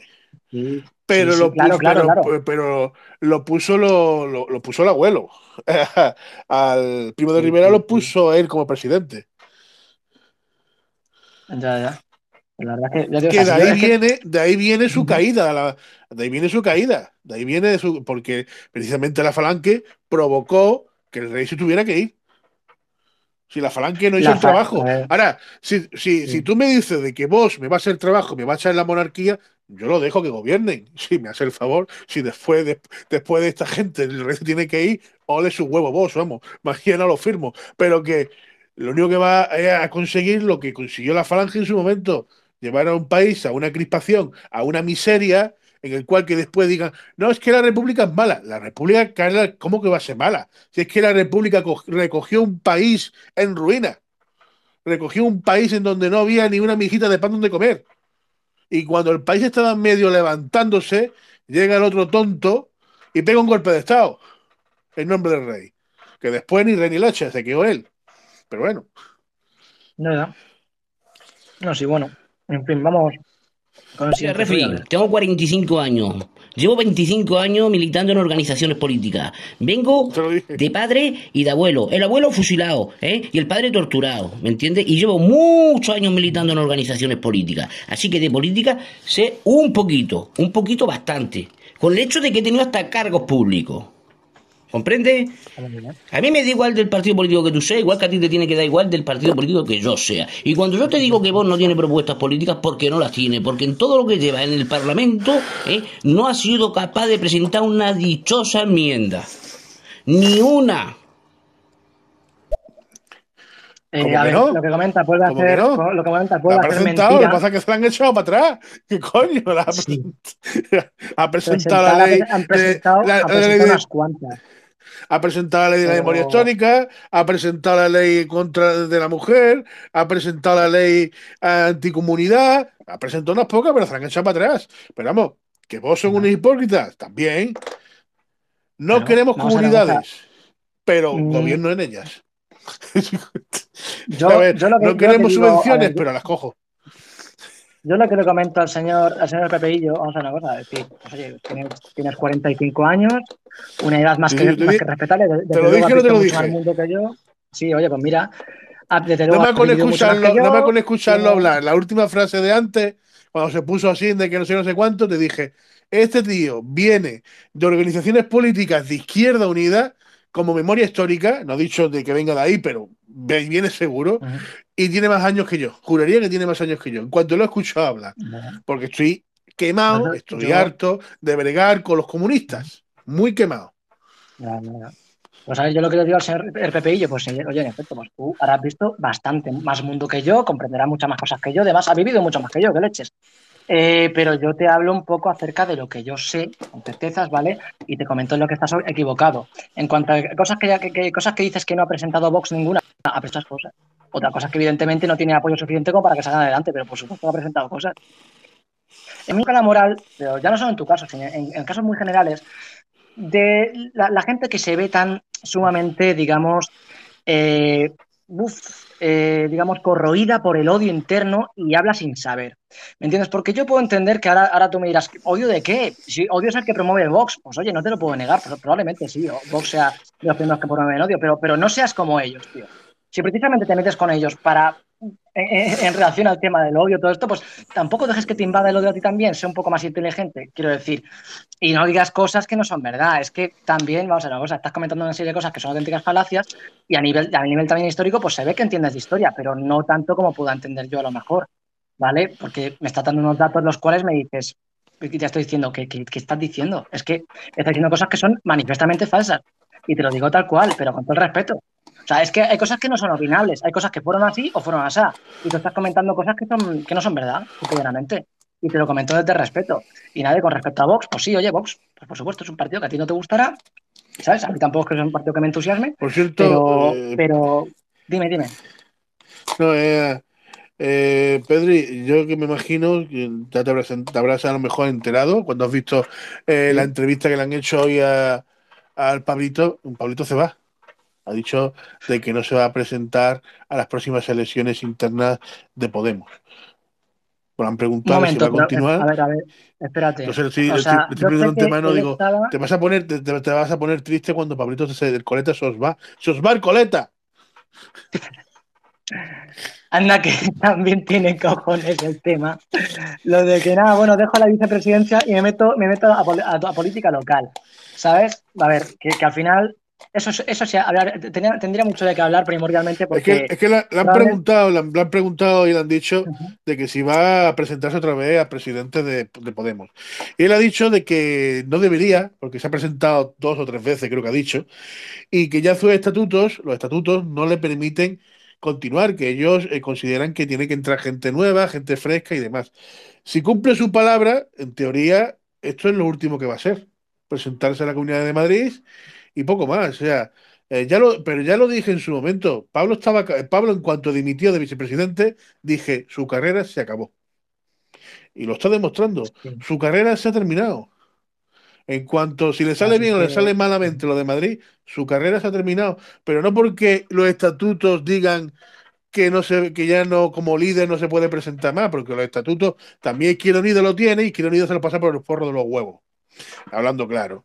Eso también lo tiene Izquierda Unida y, desde- y más antiguo todavía que Podemos, porque Izquierda Unida es más vieja todavía que Podemos. Y se lo ha pasado por el forro de los huevos toda su puta vida Izquierda Unida. Y el que diga que no, le, le pego con el estatuto en las narices. Con el estatuto, el tocho, el estatuto de Izquierda Unida, hago así, ¡pum! Toma, en toda la boca. A ver, yo, yo- Eh, yo con respecto. Y entonces, eh, el, el tema es que su carrera política está terminada. Entonces, ¿qué va a decir? No me presento, quedo bien, coincide con que ya mismo dentro de un año y medio son las elecciones de Podemos internas, coincide con eso, no me presento y dejo a Yolanda que sea la, la futura nueva presidenta. Él dice que va a ser la futura presidenta de España. Yolanda Díaz o Díaz, o algo así creo que se llama, la, la que ha dejado él como a cargo de Podemos. Cosa que no puede ser cargo de, puede ser cargo de la coalición de Unidas Podemos, pero ella es del- de Izquierda Unida, ella es, es comunista, del Partido Comunista, no puede dirigir Podemos, porque no está ni afiliada ni, ni, ni pertenece a Podemos. Nuevamente Podemos, Podemos por- porque está en el gobierno, pero es que en sí Podemos eh, se convirtió hace ya tiempo en Pudimos, que es un fracaso político y la verdad es que hasta me da pena, hasta me da pena porque en su momento sí que pegó fuerte y, y dio, digamos, agitó la pero que es algo que yo valoro, No, mira, ¿sabes? Pero, Podemos- pero nada, está ya en la, en la miseria, obviamente. el Partido Comunista, el Partido Comunista en el 78 llegó a un pacto. Eh, Lo dio ciento por los audios porque se me ha atrasado un poquito más. En el 78, en el pacto que hubo, porque realmente si el Partido Comunista no llega a participar en ese acto, no existe Constitución del 78. Posiblemente no existiría la democracia como hoy la conocemos. Porque si no fuera sido un pacto entre dos, no vale, tenía que haber un tercero. ¿Qué es lo que pasa? Que en el pacto que le ofrecieron al Partido, al partido Comunista para entrar en la tarta y repartirse pasteles, le dijeron de que ellos, como responsables de la izquierda y de los republicanos, tenían que tener a la izquierda y a los republicanos controlados. ¿Por qué el único partido republicano o que representaba a los republicanos fue nada más legalizado el Partido Comunista? Porque hasta el 80 y 1, 82, el resto de partidos republicanos no fueron legalizados. Ya, ya cuando estaba todo atado y bien atado. Aseguraron que los, que los republicanos no participaran. ¿Qué es lo que ha pasado? ¿Qué es lo que le ha pasado al Partido Comunista? El Partido Comunista ha perdido el control de las masas. La gente ya estaba tan descontenta, dejó de creer en Izquierda Unida, dejó de creer en el Partido Comunista, dejó de creer en una izquierda que lo único que sabía decir no es el momento, ahora no, más adelante, dejó de creer en esa izquierda y las masas empezaron a moverse. ¿Cómo controlamos las masas? Creando otra izquierda unida. ¿De dónde la sacamos? Pues nos la inventamos. Podemos nos vale. Venga, pues Podemos. Podemos nació con la ideología de romper las masas. Desde que existe Podemos, no se ha vuelto a hacer una manifestación en este país como el 11M ni como ninguna otra. Porque Podemos lo tiene todo atado y bien atado. Eh, no sé qué, ama la marea verde, la marea blanca, la marea azul, todo con marea. Estamos todo el mundo mareado, hasta los cojones tantas mareas. Después está la otra dividiendo la mujer del hombre, con el tema de, de ese neofeminismo que está surgiendo en este país. Eh, que por ser hombre tengo que pedir perdón cada vez que salgo a la calle. Porque vaya que una mujer se sienta ofendida por llevar yo polla, ¿sabes? Eh, eh, tengo que ir pidiendo perdón. Entonces, estamos, estamos, Podemos lo único que ha conseguido es dividir lo que ya estaba dividido. Porque los sindicatos son los primeros que se encargan en este país en dividir. Sector eléctrico, sector mecánico, sector eh, sector no sé qué. Y a la hora de luchar, comisiones obreras, se ha demostrado de que lucha una mierda por el trabajador y encima, como están divididos, no hay unión obrera. y eso es lo que ha hecho la izquierda de este país, separarnos desde el 79, desde el 78 hasta el día de hoy. Y cuando hay una mínima posibilidad de unión, a mí no me extrañaría, a mí no me extrañaría en absoluto que mañana surgiera un partido de la nada y se, y se llamara República Ya, a por la Tercera Ajá. República, como quieras llamarle. A mí no me sorprendería. ¿Por qué? Porque sería otro pasteleo de este gobierno para controlar a los republicanos. Para tener la masa republicana bajo control. Al final hay mucho interés de por medio y demás a nivel, a nivel incluso demográfico, ¿no? Y, y está claro que bueno, el tema, el tema de la, bueno, la gente, digamos, republicana, más, a- más aférrima además, pues sí que a los grandes partidos y grandes dirigentes pues les interesa tenerlos un poco controlados para guiarlos a un, a un lado a otro, ¿sabes? Y luego ya que se haga o no se haga lo que se tenga que hacer, ¿no? Pero bueno, eh, mira, eh, vamos a poner más audios que ya los tenemos súper abandonados. Vamos a poner el señor, el, el- el del señor Rinocerontosio, a ver, a ver qué nos dice. Hola, quería preguntaros, ¿qué opináis de- del voto? O sea, de cuando dicen hay que ir a votar, tu voto es importante, pero si lo pensamos fríamente, un solo voto matemáticamente no vale para nada. Es como si votaras una rodaja de mortadela, que vamos, que no tiene influencia alguna, un voto entre tantos, matemáticamente hablando. ¿Qué opináis sobre la importancia que se le da al voto individual? Y, también un, un saludo a Pepillo, que por ahí, que es mi paisano. Lo que pasa es que es un poco comunistita, pero buena persona. Pepillo, un abrazo. Pues el voto individual, a ver, está claro que eh, todo el mundo, yo considero, como, he dicho antes, considero que el, el voto, eh, además de ser un derecho, considero que a nivel moral es un deber. Y bueno, oye, pues sí, evidentemente un solo voto no va a cambiar nada, pero si todo el mundo pensase así y no fuese a votar nadie, pues no saldría ni una cosa ni la otra, no saldría nada. Que siempre, de hecho, hay mucho, hay mucha gente que aboga por decir, no, es que como todos los políticos, porque a fin de cuentas a todos los políticos les importamos una mierda. Seáis, damas y caballeros oyentes, seáis de, de izquierdas o seáis de derechas. A los políticos que, hemos- que tenemos en este país, seáis de la ideología que seáis, les importamos tres capullos. Es una realidad. Y hay gente que incluso aboga por decir, vamos a dejar de votar en masa, para que lo noten, para que se den cuenta de que nos necesitan a nosotros. ¿No? Y bueno, yo qué sé, pero ante todo, pues votar, sea voto individual o voto en masa, es importante. Es importante a efectos de que, bueno, tenemos que tener una mínima preocupación por, eh, digamos, encontrar un futuro próspero para nuestro país. Ahí está la cosa. ¿Tú cómo lo ves, Tony? Yo, yo siempre, yo lo digo y lo sigo diciendo, yo el día que me defraude, porque yo lógicamente votaba voto Alternativa Republicana, que es el partido al que yo represento como dirigente de Cádiz, eh, voto Alternativa Republicana. Pero el día que a mí me defraude Alternativa Republicana, yo voy a optar por lo que decía este hombre, eh, este hombre republicano de derecha, que se me ha ido también el nombre de él ahora, cojones, Trevijano, y es por lo que abogaba. Él abogaba por ir a votar, sí, pero romper el voto antes de echarlo en la, en la urna. Te coges, te presentas, presentas tu DNI y una vez que ya te han identificado, coges el voto y en vez de echarlo en la urna lo rompes. Eso es un acto de reverdía y, di- y- y diciendo que estás en contra del sistema que actualmente tenemos. Así que es como han tumbado a Venezuela, porque prácticamente a Hugo Chávez la han tumbado de esa forma. Así es como Chile ha conseguido su constitución nueva. Ojo que Chile, ojo, recordar que Chile, la constitución que tiene, que tenía antes, es un calco de la española. ¿M? Y esa por Pinochet, igual que esta fue, este, y, y la, y fue Pinochet quien la copió.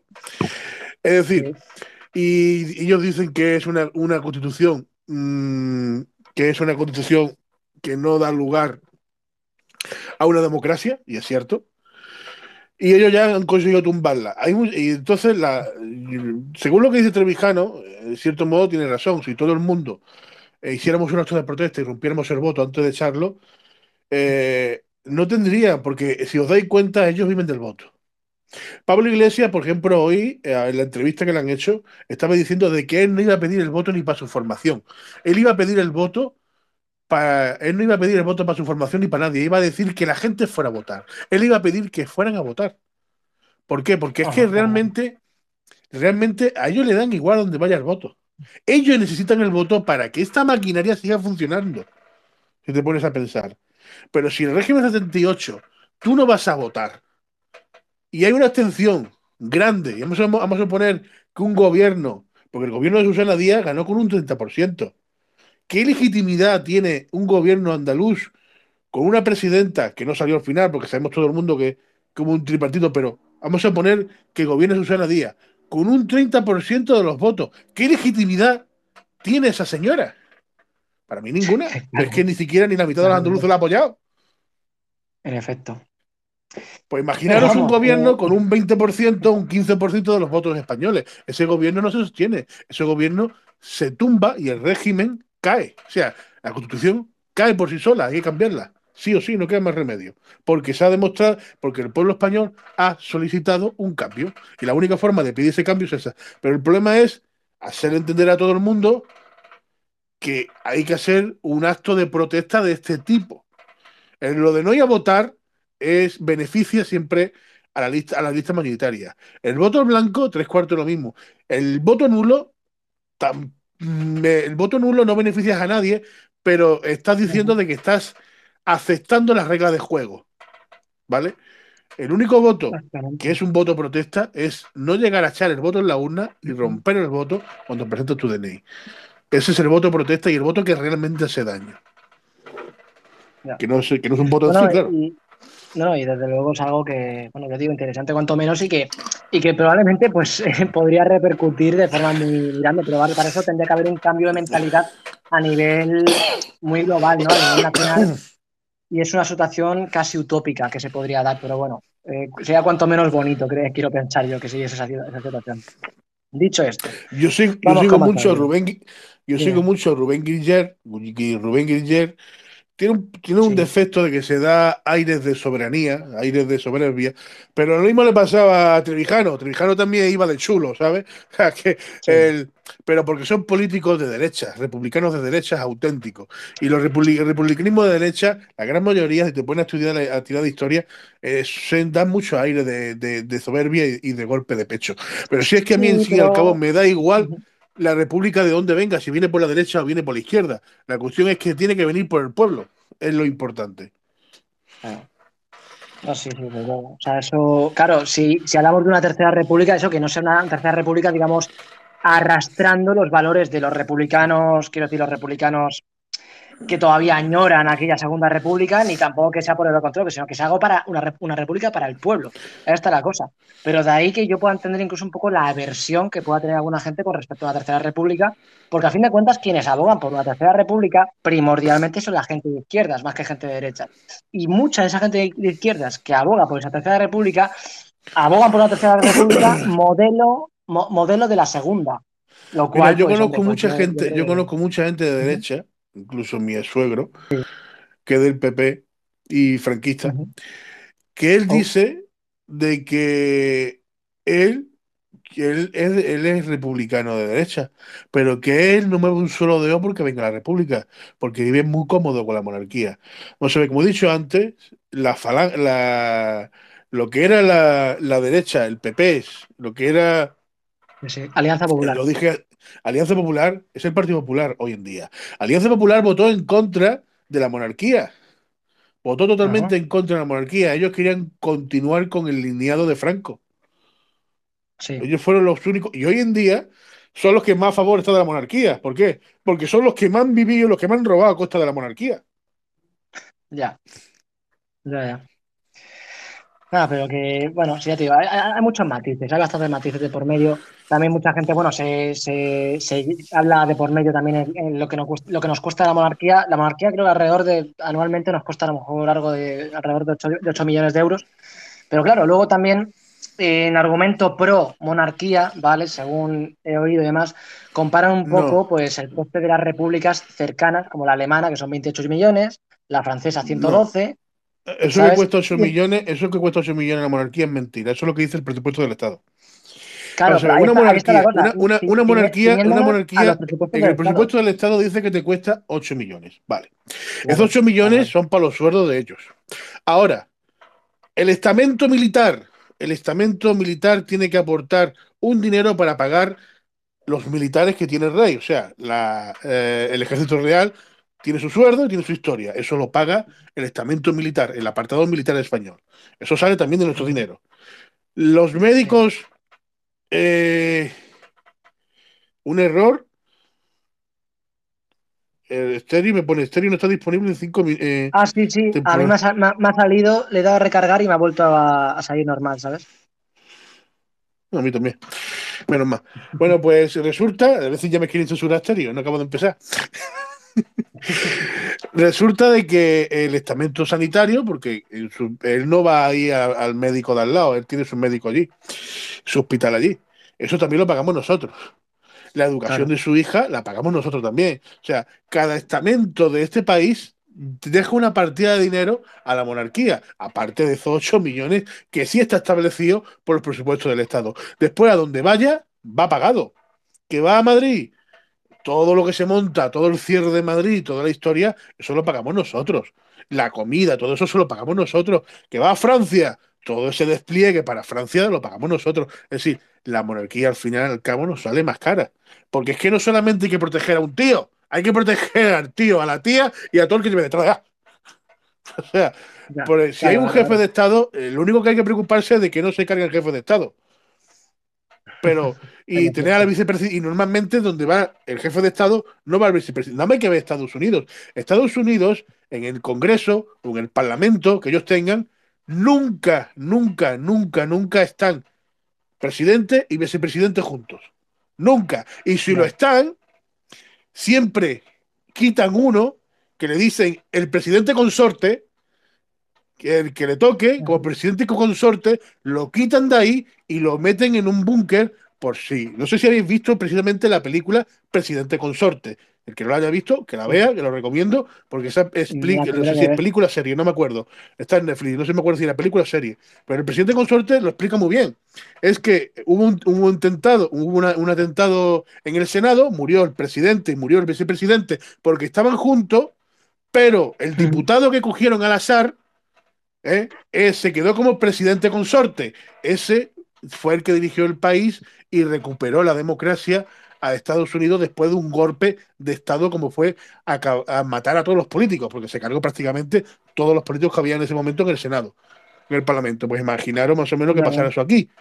Pues así, así, así es como debería funcionar, digamos, una, una, una república en España. Nunca deberían estar juntos para evitar atentados, que maten a los dos, y si no queda más remedio, tener un refuerzo que sería eh, coger al, más cualificado, mejor dicho, eh, por si acaso matan a los dos, tener un, un, presidente consorte de la República que pueda volver a regenerar la República y la, y la confianza en la democracia del país, para que no cayera, porque mm, atentado a la República, si vuelve a la República Española, yo te digo que más de uno va a tener, más de un atentado.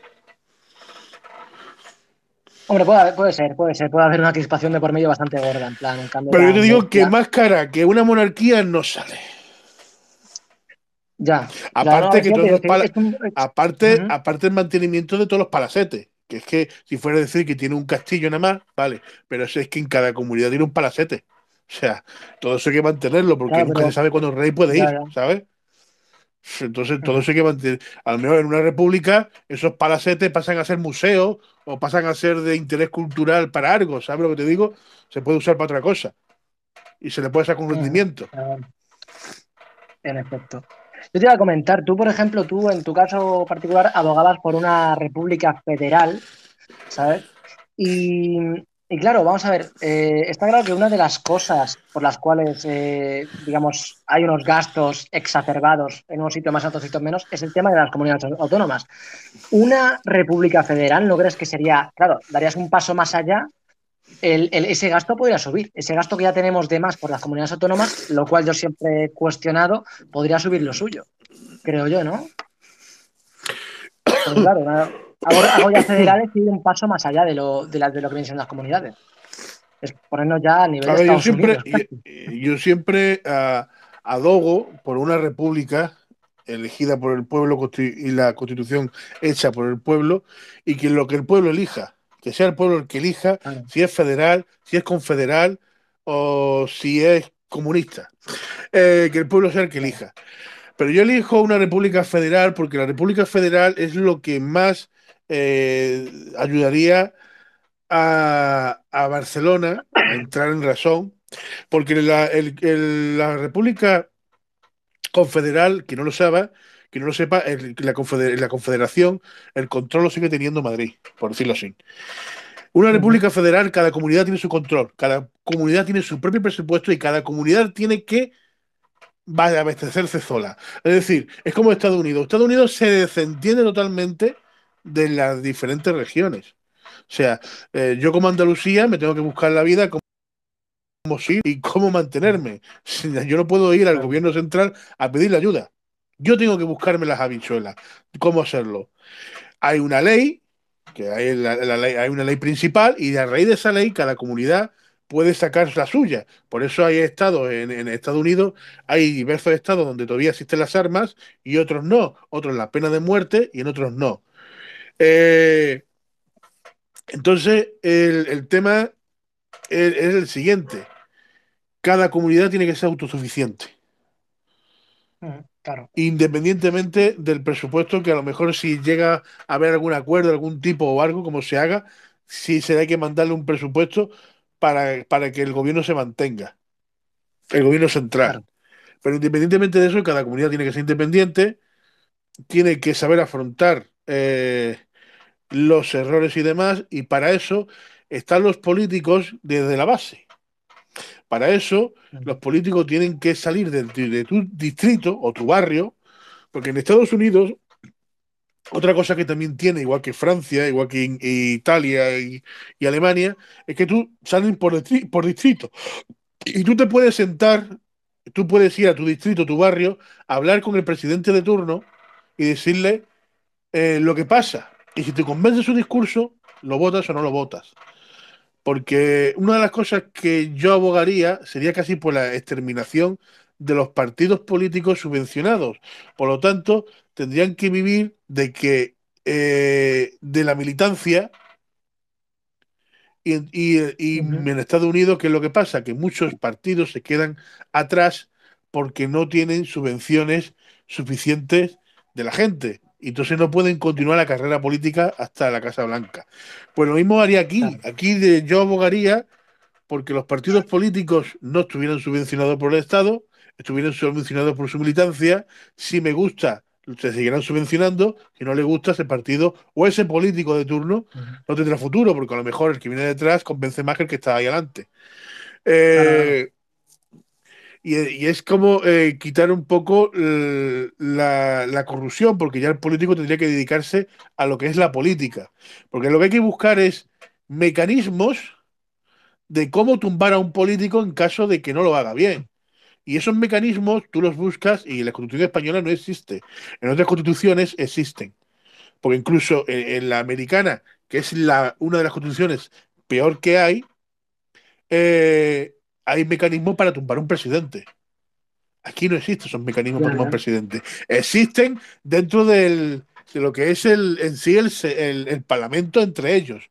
Pero tú como votante no tienes derecho a tumbar un presidente porque lo haya hecho mal. Te lo tienes que comer doblar un referéndum de estos, como ellos lo le denominan, un, una moción de censura, y tienes que comértela doblar y ahora mejor se pone voz porque la ha apoyado, eh, iba a decir Ciudadano, pero es que Ciudadano no tiene ni, ni para apoyarse ellos mismos. Yo qué sé, ha apoyado el PP eh, y el otro y ha podido hacer una moción de censura, ha tumbado a esta gente y se pone a bajar de presidente. Y nadie la ha votado. Más que porque nadie la ha votado, porque quedó tercero. Nadie la votaba que lo sea. Se pone presidente porque le sale de los cojones. Como, hay, como hizo eh, Pedro Sánchez en el anterior mandato y también Rajoy en, su, en el otro anterior, ¿no? O sea, eh, estamos hablando de que los últimos gobiernos han sido también por moción de censura en este país. Mociones y se han Ya, puesto ya, ya, gente que tú no has llegado a votar.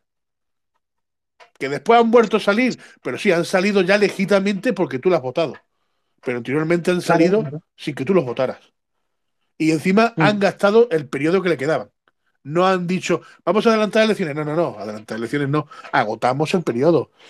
Que Pedro Sánchez eh, convocó elecciones cuando le quedaban ocho meses. O sea que mientras convocas elecciones, mientras las hace, mientras no las hace, has cumplido lo, lo que te quedaba. O sea, a mí que no vengan diciendo, no, no, Pedro las convocó antes. Sí, ocho meses antes. Pero el año anterior se lo comió él solo. O sea, ¿a mí ¿qué me estás contando? O sea, que no, las convocó ocho meses. Eso, eso- eso fue un espectáculo, desde luego. Madre mía, madre mía. Pues nada, oye, mira, tenemos Pues te digo- seis euros más. Dime, dime, dime. Pues te digo que la, la constitución lo principal tiene que estar hecha por un pueblo. La constitución tiene que estar hecha por el pueblo porque el pueblo tiene que poner sus mecanismos de autodefensa y no los mecanismos eh, que actualmente hay. El problema de la constitución del 78 es que está hecha entre políticos en un cuarto cerrado en el cual se autoprotegen ellos. Ellos pueden robar, tenemos un jefe del Estado que encima la ley dice de que está exento de cualquier acto que haga, de si no se puede juzgar, porque es rey, no se puede juzgar, puede salir a la calle, pegarle un tiro a alguien y, y le da igual, no se puede juzgar. Eh, y encima, cuando apica la corona, tampoco se puede juzgar porque se inventan una historia, que es el primer país en donde yo he visto dos, dos reyes en vez de uno. Eh, se inventan una historia para que tampoco se puedan juzgar. Es decir, la constitución no vale porque es que no, no tiene poder para proteger el pueblo. Y encima, No, pero se el que hace la ley, que con... El que hace la ley, el que hace las leyes también, también juzga y también condena, ¿dónde está la separación de poderes? O sea, yo, por ejemplo, hago la ley, te juzgo y te condeno. Va a ser la ley que yo hago. ¿Qué, de- qué- Claro, te estoy dando alguna oportunidad de defenderte? Si yo hago la ley a mi antojo, te estoy juzgando y te estoy condenando. No te estoy dando ninguna oportunidad. No existe la separación de poder en este país. Porque las leyes las hacen Ya. los mismos dirigentes. Y esa es la base de una No, no, no, democracia, y, la y separación se de poder. ve, se- claro, y no, y- pero se- es que se ven todo, pero y más hoy por hoy. Que ta- tampoco hay independencia judicial, que digamos hoy por hoy, tampoco, digamos, hay, hay libertad de prensa, que de hecho no sé si lo viste, eh, bueno, gente, gente de la propia prensa española que se quejó, mandó un comunicado a Estados Unidos porque, bueno, bajo lo que estamos viviendo hoy por hoy con el, con el gobierno actual, les, se les estaba impidiendo tener libertad de prensa. Es decir, hoy por hoy en el gobierno actual Bueno, que tenemos está controlando todo. Libertad, todo. de prensa y, y con la nueva ley que hay, ojo, que ahora hay una nueva ley que dice de que eh, ellos comprobarán si las noticias son erróneas o no son erróneas, o si están mintiendo o no están mintiendo. Es decir, ¿bajo qué criterio tú puedes decirme de que yo esté en mi noticia sea errónea? Yo En puedo estar en contra O sea, de lo que tú digas, es el- pero no quiere decir que sea de la errónea. Verdad, Por eso, así. Sí, sí, sí. por eso, Eso es eh, eso que pasa, que ahora los canales de YouTube que hablan de política y estén en contra del gobierno, lo van a tumbar todos, ¿no? Porque como son Claro, erróneos, no, y, y está pasando ya, y está pasando ya. O sea, yo he visto repetidos eh, canales de YouTube que, han dicho a lo mejor algo en contra del gobierno, algo en contra de lo que es la gestión del gobierno central, no, y tumbados que están. Es decir, aquí es que, claro, dices, mira, hay un abogado, poco- Sí, di- dime, dime. hay un canal de YouTube que se llama Abogado contra la Demagogia. El tío también tiene eh, lo suyo para echar la parte, pero bueno, a ese tío se ha, teni- ha tenido que, ha tenido que comprar un servidor aparte para poder subir sus cana- para poder subir sus vídeos. Porque él todo lo referente al COVID, de que si la ley está mal hecha, que si la ley es ilegal, que si lo están haciendo todo, haciendo todo bajo eh, anticonstitucionalmente y demás, y él como abogado, na- dándole los números del artículo, dándole la historia, de ahí yo he sacado los datos, eh, saqué en su momento los datos de, lo, de la venta de coche a Marruecos, de ese tío. Eh, pues le han tumbado el canal de YouTube no una sola vez, tres o cuatro veces Vaya tela. se ha tenido que optar por comprarse un servidor, buscarse la forma de que la gente le dona dinero a través de PayPal para poder eh, hacer lo que seguía haciendo en YouTube sin cobrar. Pero ahora tiene que cobrar porque le están obligando. Vale, es que, es que, O es que vaya, vaya puñetera. Es que es una vergüenza, desde luego, Y ¿no? Y al final bueno, es que da miedo, pero lo más gracioso miedo que- lo que controla el gobierno por hoy. Lo más gracioso que vas él va a YouTube, intenta subir un vídeo y le dice, es que tu contenido no es de interés hoy por hoy. Y esa es la excusa que le pone YouTube. Y a lo Claro, mejor tiene una semana, 15 días o un mes sin dejarle subir. Le vuelve a dejar de subir. En cuanto sube algo que tenga que ver con el COVID, porque sobre todo es el COVID a lo que atacan, ¡pum! Otra vez se lo tumban. Vaya tela. Y otros Es que 15 no, no, días, otro mes, sin poder. Ya se ha aburrido porque ya le han metido dos, dos strikes y creo que al tercer strike te cierran el canal. Y como no quiere perder los seguidores, porque tiene cerca de 200.000 seguidores, pues, pues hizo eso. Abrió un servidor aparte y ahí subi- subirá lo que él considera que es moderado para que no se lo tumben y donde va a dar caña en el servidor que tiene. No, pero sí es lo que te digo, que hoy por hoy es que da hasta miedo el, control máximo que hay. También se junta esto un poco con la cultura de la cancelación, demás, cómo quieren, digamos, llevarnos en una sola dirección. Y más concretamente aquí en España, con los medios de comunicación, la gran mayoría de ellos comprados, que no haya nada de libertad de prensa, tal. El tema este del Ministerio de la Verdad, que es, es, es una, es una vergüenza, es una vergüenza, desde luego. Y da miedo, da miedo, que es que, claro, al final tenemos un poco inculcada en la mente la idea de, la idea de dictadura, pues como lo que era una dictadura del siglo XX, ¿no? Pero es que una dictadura, vamos a una cosa, eh, ¿qué controla una dictadura? La controla todo, ¿entiendes? La- los, los- los medios de comunicación, que, se controlan ya. Eh, La libertad de prensa, que se controla ya. Eh, y también, mismamente, eh, la, la educación, que se controla ya. ¿Qué no controla el gobierno hoy por hoy? Para, como para decir que esto no es una pseudo dictadura, por lo menos. ¿Sabes? Es que, es que a mí me preocupa mucho, sinceramente. Como decía Platón, no hay mayor ignorante que cree que lleve una democracia. En efecto, en efecto. Pues oye, Tony, mira, vamos a ir poniendo, si te parece, los audios que los tenemos abandonados desde hace medio siglo ya. tenemos Sí. el último de RPPillo, que, bueno, ya no sé qué me comentará, pero vamos con el último suyo. Si te lees los 11 puntos de la doctrina Goebbels, de Joseph Goebbels, aquel ministro de propaganda nazi, ¿eh? entenderás por qué te digo que Vox es neonazi y es fascista. Porque los, los 11 puntos de la doctrina Goebbels lo aplica a la perfección. Y cualquier persona que tenemos un mínimo conocimiento de política, ¿eh? lo detectamos a legua. A legua. Y que Vox es fascista no te lo digo yo. Te lo dice media Europa. Te lo dice prácticamente todos los partidos políticos que hay en la Cámara. Y te lo dirá cualquiera. Léete los 11 puntos de la doctrina Goebbels y verás como Vox es un calco. Eh, yo voy a proponer una cosa. Y podría, podría ponerme aquí a leer textualmente, que los tengo delante, los 11 principios de la propaganda nazi eh, creados por Goebbels, por Joseph Goebbels. Eh, pero no quiero tampoco perder mucho el tiempo, sinceramente. No sé, si tú quieres que, hagamos esto, Tony, para ver si realmente se adecua a eso, pues lo hacemos. Pero vamos, eh, es que ya estoy un poco harto de este señor, yo no sé, porque, porque eh, tanta, tanto embuste seguido, tanto hablar de la ignorancia, que tío, que vale, que nos, nos, ha, nos ha quedado claro que no, que no te gusta Vox, tío, pero aprende a diferenciar lo que es fascismo de lo que son los partidos actuales, por Dios, tío, y lo que es el, el nacionalsocialismo, porque me vas a venir que si el tema de la raza aria, que si el tema del racismo, no sé qué, pues sí, oye, Vox, hijo de Dios, es un partido que está en contra de la inmigración ilegal. Para, para ti algo, algo racista, para otra gente será algo coherente. ¿Sabes? Hijo, es que de verdad, yo es que no sé ni por dónde cogerte, tío. Que no te gusta Vox, vale, tío, pero deja de soltar embustes. Deja de inventarte cosas, te lo pido por favor, ¿eh? Es que solo creas más crispación todavía. Vox podrá crear crispación, pero es que tú también la creas hablando sin tener ni puñetera de lo que estás hablando, tío. Es que es mentira lo que estás diciendo. Es mentira. Y estás diciendo cosas muy serias, Bueno, tío. yo, creo que yo creo que él ya no, yo creo que él ya ni estará, así que No, es no, mejor que no estará, pero que se quede, que se quede aquí guardado por si lo oyen diferido, por si se ha quedado, si se ha quedado con interés, pues eso. Deja de mentir, deja de mentir, intenta hablar un poco desde el conocimiento, que ti- entiendo que no te guste el partido, por supuesto, porque tiene cosas muy cuestionables, pues, pues claro que sí, pero deja de decir mentiras, tío, deja de, comentar cosas que no, que no tienen ningún sentido, porque es que no es así, no es así, tío, ya está, y no es opinable, es que no es así, lo siento mucho, de verdad, ¿eh? En fin, eh, vamos, vamos con el siguiente, el señor Pablo Bambeck, a ver. Pienso que no hay que ser tan fundamentalista de las ideas políticas, porque ninguna, ningún partido político salvó la vida de nadie y, y siempre hubo corrupción y siempre metieron la mano en la lata.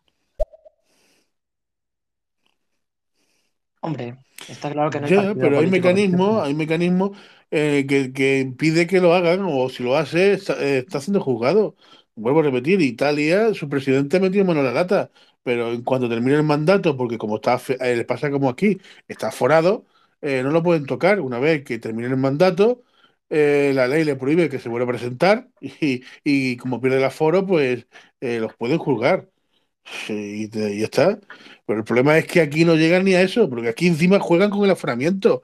Aquí han jugado con el propio aforamiento. Decir, llegar al Tribunal Supremo, que es el que puede juzgar a un político forado, y cuando te va a juzgar, demites de tu cargo, vuelves a ser un civil, y el Tribunal Supremo no puede juzgarte y pasas a un tribunal ordinario. Cuando el tribunal ordinario pasa el tiempo y te puede juzgar, tú te has presentado a las siguientes elecciones, has vuelto a salir como, como lo que, con el cargo que sea y vuelves a estar aforado. Y así se ha pegado más de un político del PP unos cuantos de años jugando con el aforamiento.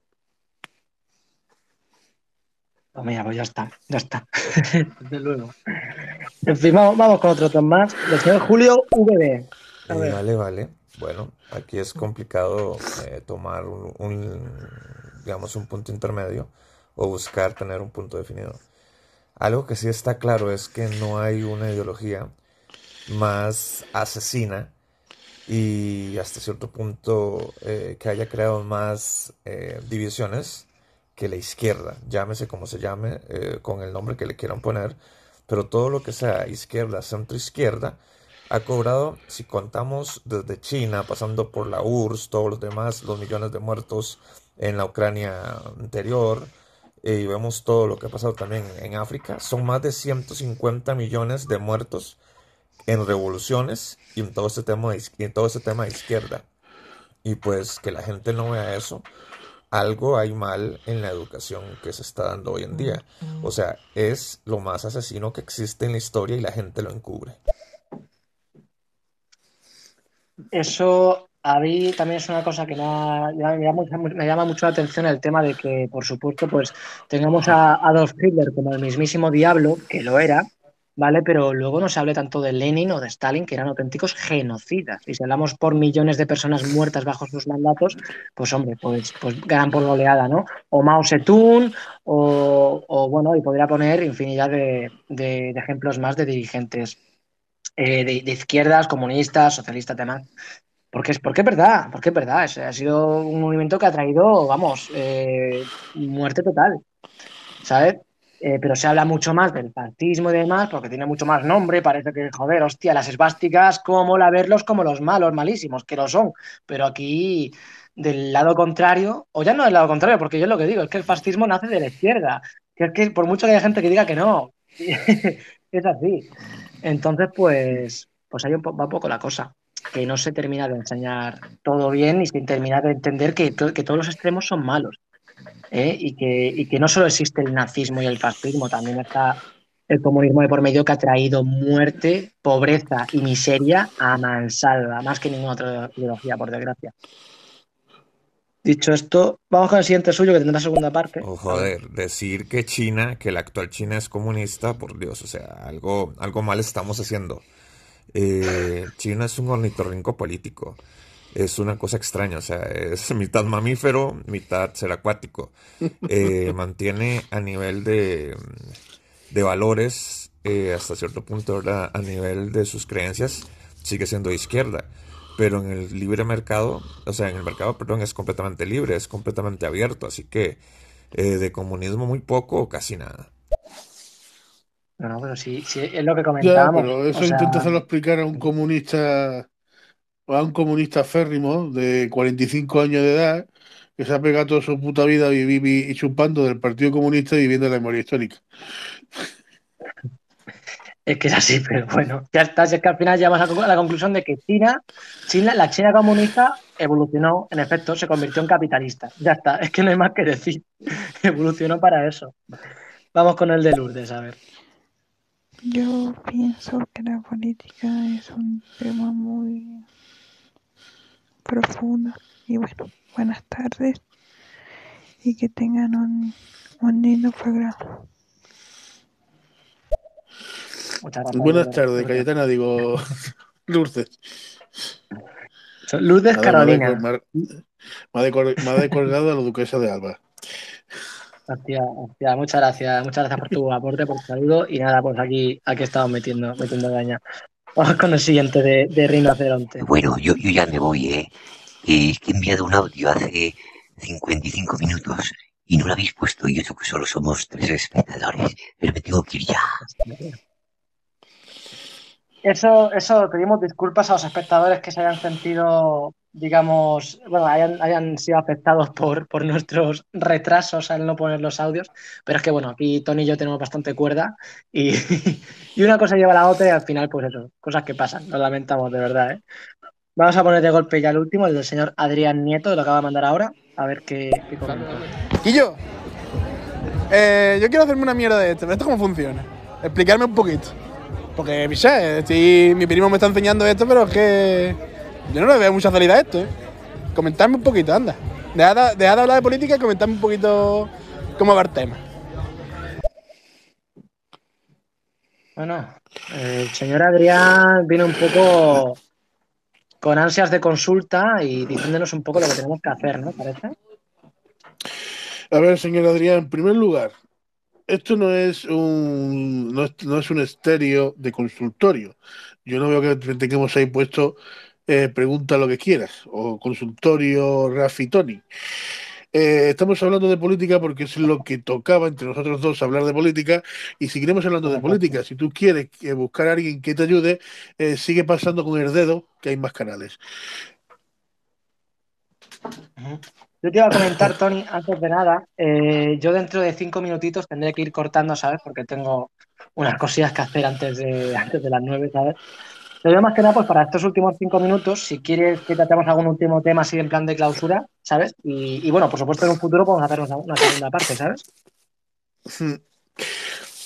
La segunda parte será la monarquía, que le voy a empezar, voy a decir El motivo de por qué digo yo de que la monarquía no tiene legitimidad ninguna es que no tiene legitimidad. En primer lugar, los Borbones no son españoles, son franceses. La dinastía borbónica se ¿eh? perdió, no sé si era Felipe II, el católico, que era un vejestorio, un vejestorio en el sentido de que tenía más enfermedades que, que un parásito. Una de ellas es que no podía tener hijos, era estéril totalmente, y lógicamente pues eh, se perdió la dinastía católica con él. Y el, el Tratado de, de Ultras, o algo así que se llamaba, que tenía mucho interés Francia Italia y un sector español en que los Borbones fueran los reyes, eh, cosa que en Francia ni siquiera llegaron a ser reyes los Borbones. Nos metieron los Borbones por cojones con Felipe eh, V, de hecho, fue el Borbón que empezó a dirigir los Borbones y el Borbón causante de la pérdida de varios países latinoamericanos, la pérdida de Baleares, que después se recuperó, la pérdida del Peñón de Gibraltar, porque el tratado contemplaba supuestamente una recuperación a largo plazo, cosa que el Peñón sigue siendo de Gibraltar, no se ha recuperado. Y pero eh, las Baleares se recuperó y lo de y, la- y las Américas pues se perdió ya todo. Cada vez que ha habido un Borbón, hemos perdido un trozo de tierra. Los últimos estados que hemos perdido han sido México y Cuba.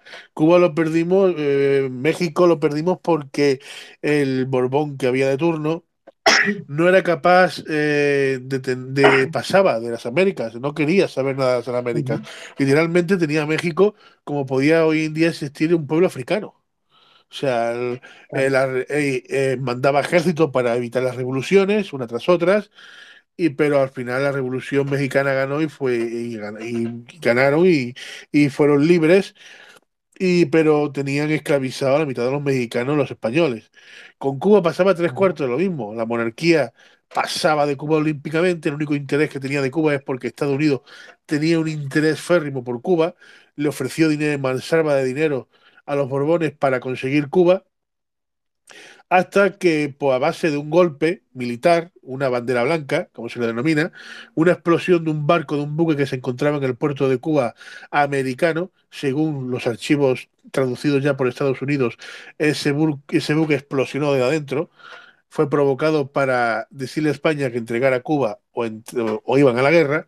Lógicamente, Borbones, eh, los Borbones no tienen cojones de ir a la guerra porque, vamos, los católicos y los si llegan a estar los menos reyes católicos, esa gente se echan para adelante con todo. Porque hemos tenido el mejor ejército con ellos. Con los Borbones hemos tenido todo lo peor. Eh, de hecho, el. Coño, eh, la mierda esta como es. eh, las, fa- las falanges españolas militares, las mejores y las más temidas, han sido las de los Sí, reyes sí. católicos. En efecto, sí, sí, sí. y además es que ellos decían de que yo soy un falange español y antes muero que rendirme. O sea, eso era su lema principal. Con los Borbonetos eso se perdió. El ejército empezó a, de- a decriminar, el poder español empezó a decaer, eh, eh, echaron para atrás, entregaron Cuba porque no tenían cojones de enfrentarse a Estados Unidos, que ya de ahí después ya vino Che Guevara y toda la historia y la recuperación de Cuba, que Franco mandó ejército a escondidas de Hitler para ayudar, aunque estaba en contra, pero para joder a los americanos, mandó ejército a escondidas a Che Guevara. Eh, todo eso, todo desde, que la entrada de los Borbones ha ido decayendo España, y eso no, y eso te pones a ver la historia y, y no es mentira. Pasa que la gente no lo quiere ver. Para empezar, los Borbones no son legítimos. No lo impusieron, porque ni siquiera el pueblo español pudo votar. Si queríamos monarquía, o queríamos Borbones, o queríamos la otra corona, la de Zulemburgo, la, la Austraquia, no sé dónde venía la otra. Eh, no lo impusieron. Después, el otro fallo en la historia en donde no da legitimidad a la corona, que yo sepa, la corona pasa de padre a hijos. O bien vivos Sí. o bien muertos. Pero Ajá. ¿desde cuándo un dictador sin sangre real, un militar, tiene el poder para nombrar rey a alguien? Por eso digo de que Franco Ya. nombró rey a Juan Carlos cuando el, el- el padre no quería, porque él decía que el rey era él, no el hijo, Claro, el, nunca le entregó Juan, la claro, corona. el padre de Juan Carlos. Sí, sí, sí. Claro, el padre de Juan Carlos nunca entregó la corona. Es que nunca la picó la corona al hijo. Nunca entregó el poder de rey al hijo. Entonces, no tiene legitimidad como rey. Se, la dinastía borbónica murió con su padre, o sea, con el abuelo de Felipe actualmente, porque no entregó la corona. Sin embargo, tenemos a un dictador que ya está reconocido a nivel mundial, que fue el que dijo este es rey. Pues ahí se quedó. No existe legitimidad real de que, sean, de que, de que esa dinastía pudiera continuar. Porque es que el padre se quedó con la corona, no la quiso entregar porque el que él decía que el rey era él. De hecho, una cosa, eh, Juan Carlos no iba a ser rey, iba a ser el hermano, porque el hermano era el mayor. En Qué efecto, sí, sí, casualidad, que el hermano que se murió que el hermano, le pegó un mm, tiro. Sí, sí, sí. Qué casualidad que el hermano era más liberal que él. Liberal, sí. El hermano estaba a favor de entregar la corona a la República. Qué Anda. casualidad que no murió el hermano que quería, el hermano que quería entregar la corona a la República, que era mucho más liberal en ese aspecto, mucho más de mente abierta. Él no, él no quería continuar con la dinastía, él quería entregar la, la corona a la República. Qué casualidad que de cacería murió por un Ujú. disparo perdido. ¿Qué disparo perdido? Todo el mundo que es cazador sabe que la escopeta, cuando la llevas de reposo en el hombro, va descargada. Eso va a empezar. Nunca la llevas cargada y, a- y a- y- y en el hombro, eh, sobre el brazo que diga. Pues, Ujú. pues por lo visto la llevaría cargada porque dice que se le disparó, se le disparó, vaya. Y mató al hermano y entonces él pasó a ser él, él como el, el- el heredero. Y ya te digo, Claro, un pero. dictador que, que lo elija como rey, no sé qué potestad tiene un dictador sin sangre real, únicamente un militar que ha dado un golpe de estado en nombre del padre, que, al- que le prometió Mm. que le gane y al final dice, "Mi- me parece a mí que ya la hora que eso no te lo voy a dar, ya me la quedo yo para unos 40 años, ¿vale? Ya después de 40 años hablamos. Eh, y al final no se la entregó, se la dio al hijo porque no podía ver padre, porque es que el padre no lo podía ni ver, es que lo echó, no le dejó ni volver, es que no pisó el padre España, porque la única vez que habló con su hijo, habló con Franco, fue en un barco, en, la- en aguas internacionales. No lo dejó Franco en ningún momento acercarse a España, Sí, estaba, estaba en completamente exiliado. Es decir, y Y. él, con su aférrime de ser rey, nunca entregó la corona, nunca le dijo al hijo, a pico la corona a favor tuya, nunca. Murió con la corona puesta. Entonces, Ya. pierde la legitimidad como monarca, tanto el padre como ahora el hijo. Claro, claro. No, sí, ya te digo, de de hecho habría muchísimo que, que ir viendo de más, ya te digo, pues eh, para el próximo debate pues podría ser enteramente de ello y ver un poco, pues también, sobre todo, allanar el camino a ver cuál podría ser la vía para una futura república, ¿no? O, o, bueno, ver realmente pues cuáles son los pros y los contras y que la gente comente, ¿no? Un poco lo que piensa al respecto. Dicho esto, ya te digo, Tony, yo, yo tengo que ir, que ir cortando ya, ¿sabes? La verdad es que ha sido De una, acuerdo. una tertulia de, de lo más interesante. Eh, he estado aquí muy, muy a gusto contigo y oye, que ya te digo, eh, para cuando sea vamos cuadrando el siguiente, ya vamos hablando y nada, para los damas, las damas y caballeros oyentes espero que os haya gustado y que, y que haya sido de vuestro agrado esta tertulia política con, con este gran caballero que es Tony, ¿eh? Así que si Pues tienes nada, que decir, yo sido, ha sido, ha sido un placer que me invitaras. Prácticamente se puede decir que mi primer estéreo de más de una hora, hemos estado tres horas. Agradecerle al público que ha entrado, incluso a- al que ha, ha venido hablando eh, y emitiendo crispación. Eh, sinceramente, sin esa gente no tenemos, no tenemos publicidad, no tenemos bombo. Son, son la Claro. gente que al final eh, te hace de que te conozcan más eh, la En gente. En definitiva, todo- agradecer a todo el mundo que ha participado. Y para la próxima os vuelvo a invitar que volváis a participar. Igual se habla de monarquía o podemos hablar de religión, porque temas a debatir hay a, a Hay patadas miles, hay miles, hay cientos. Pues sí, dentro de, bueno, no, espero que no, dentro de no demasiado, pues sí, vayamos cuadrando el siguiente y os invitamos a todos a que, a que estéis ahí presentes y que os haya gustado. Dicho esto, yo me voy despidiendo ya, así que nada, Tony, te mando un abrazo y vamos hablando, ¿eh? De acuerdo. Venga, Saludos.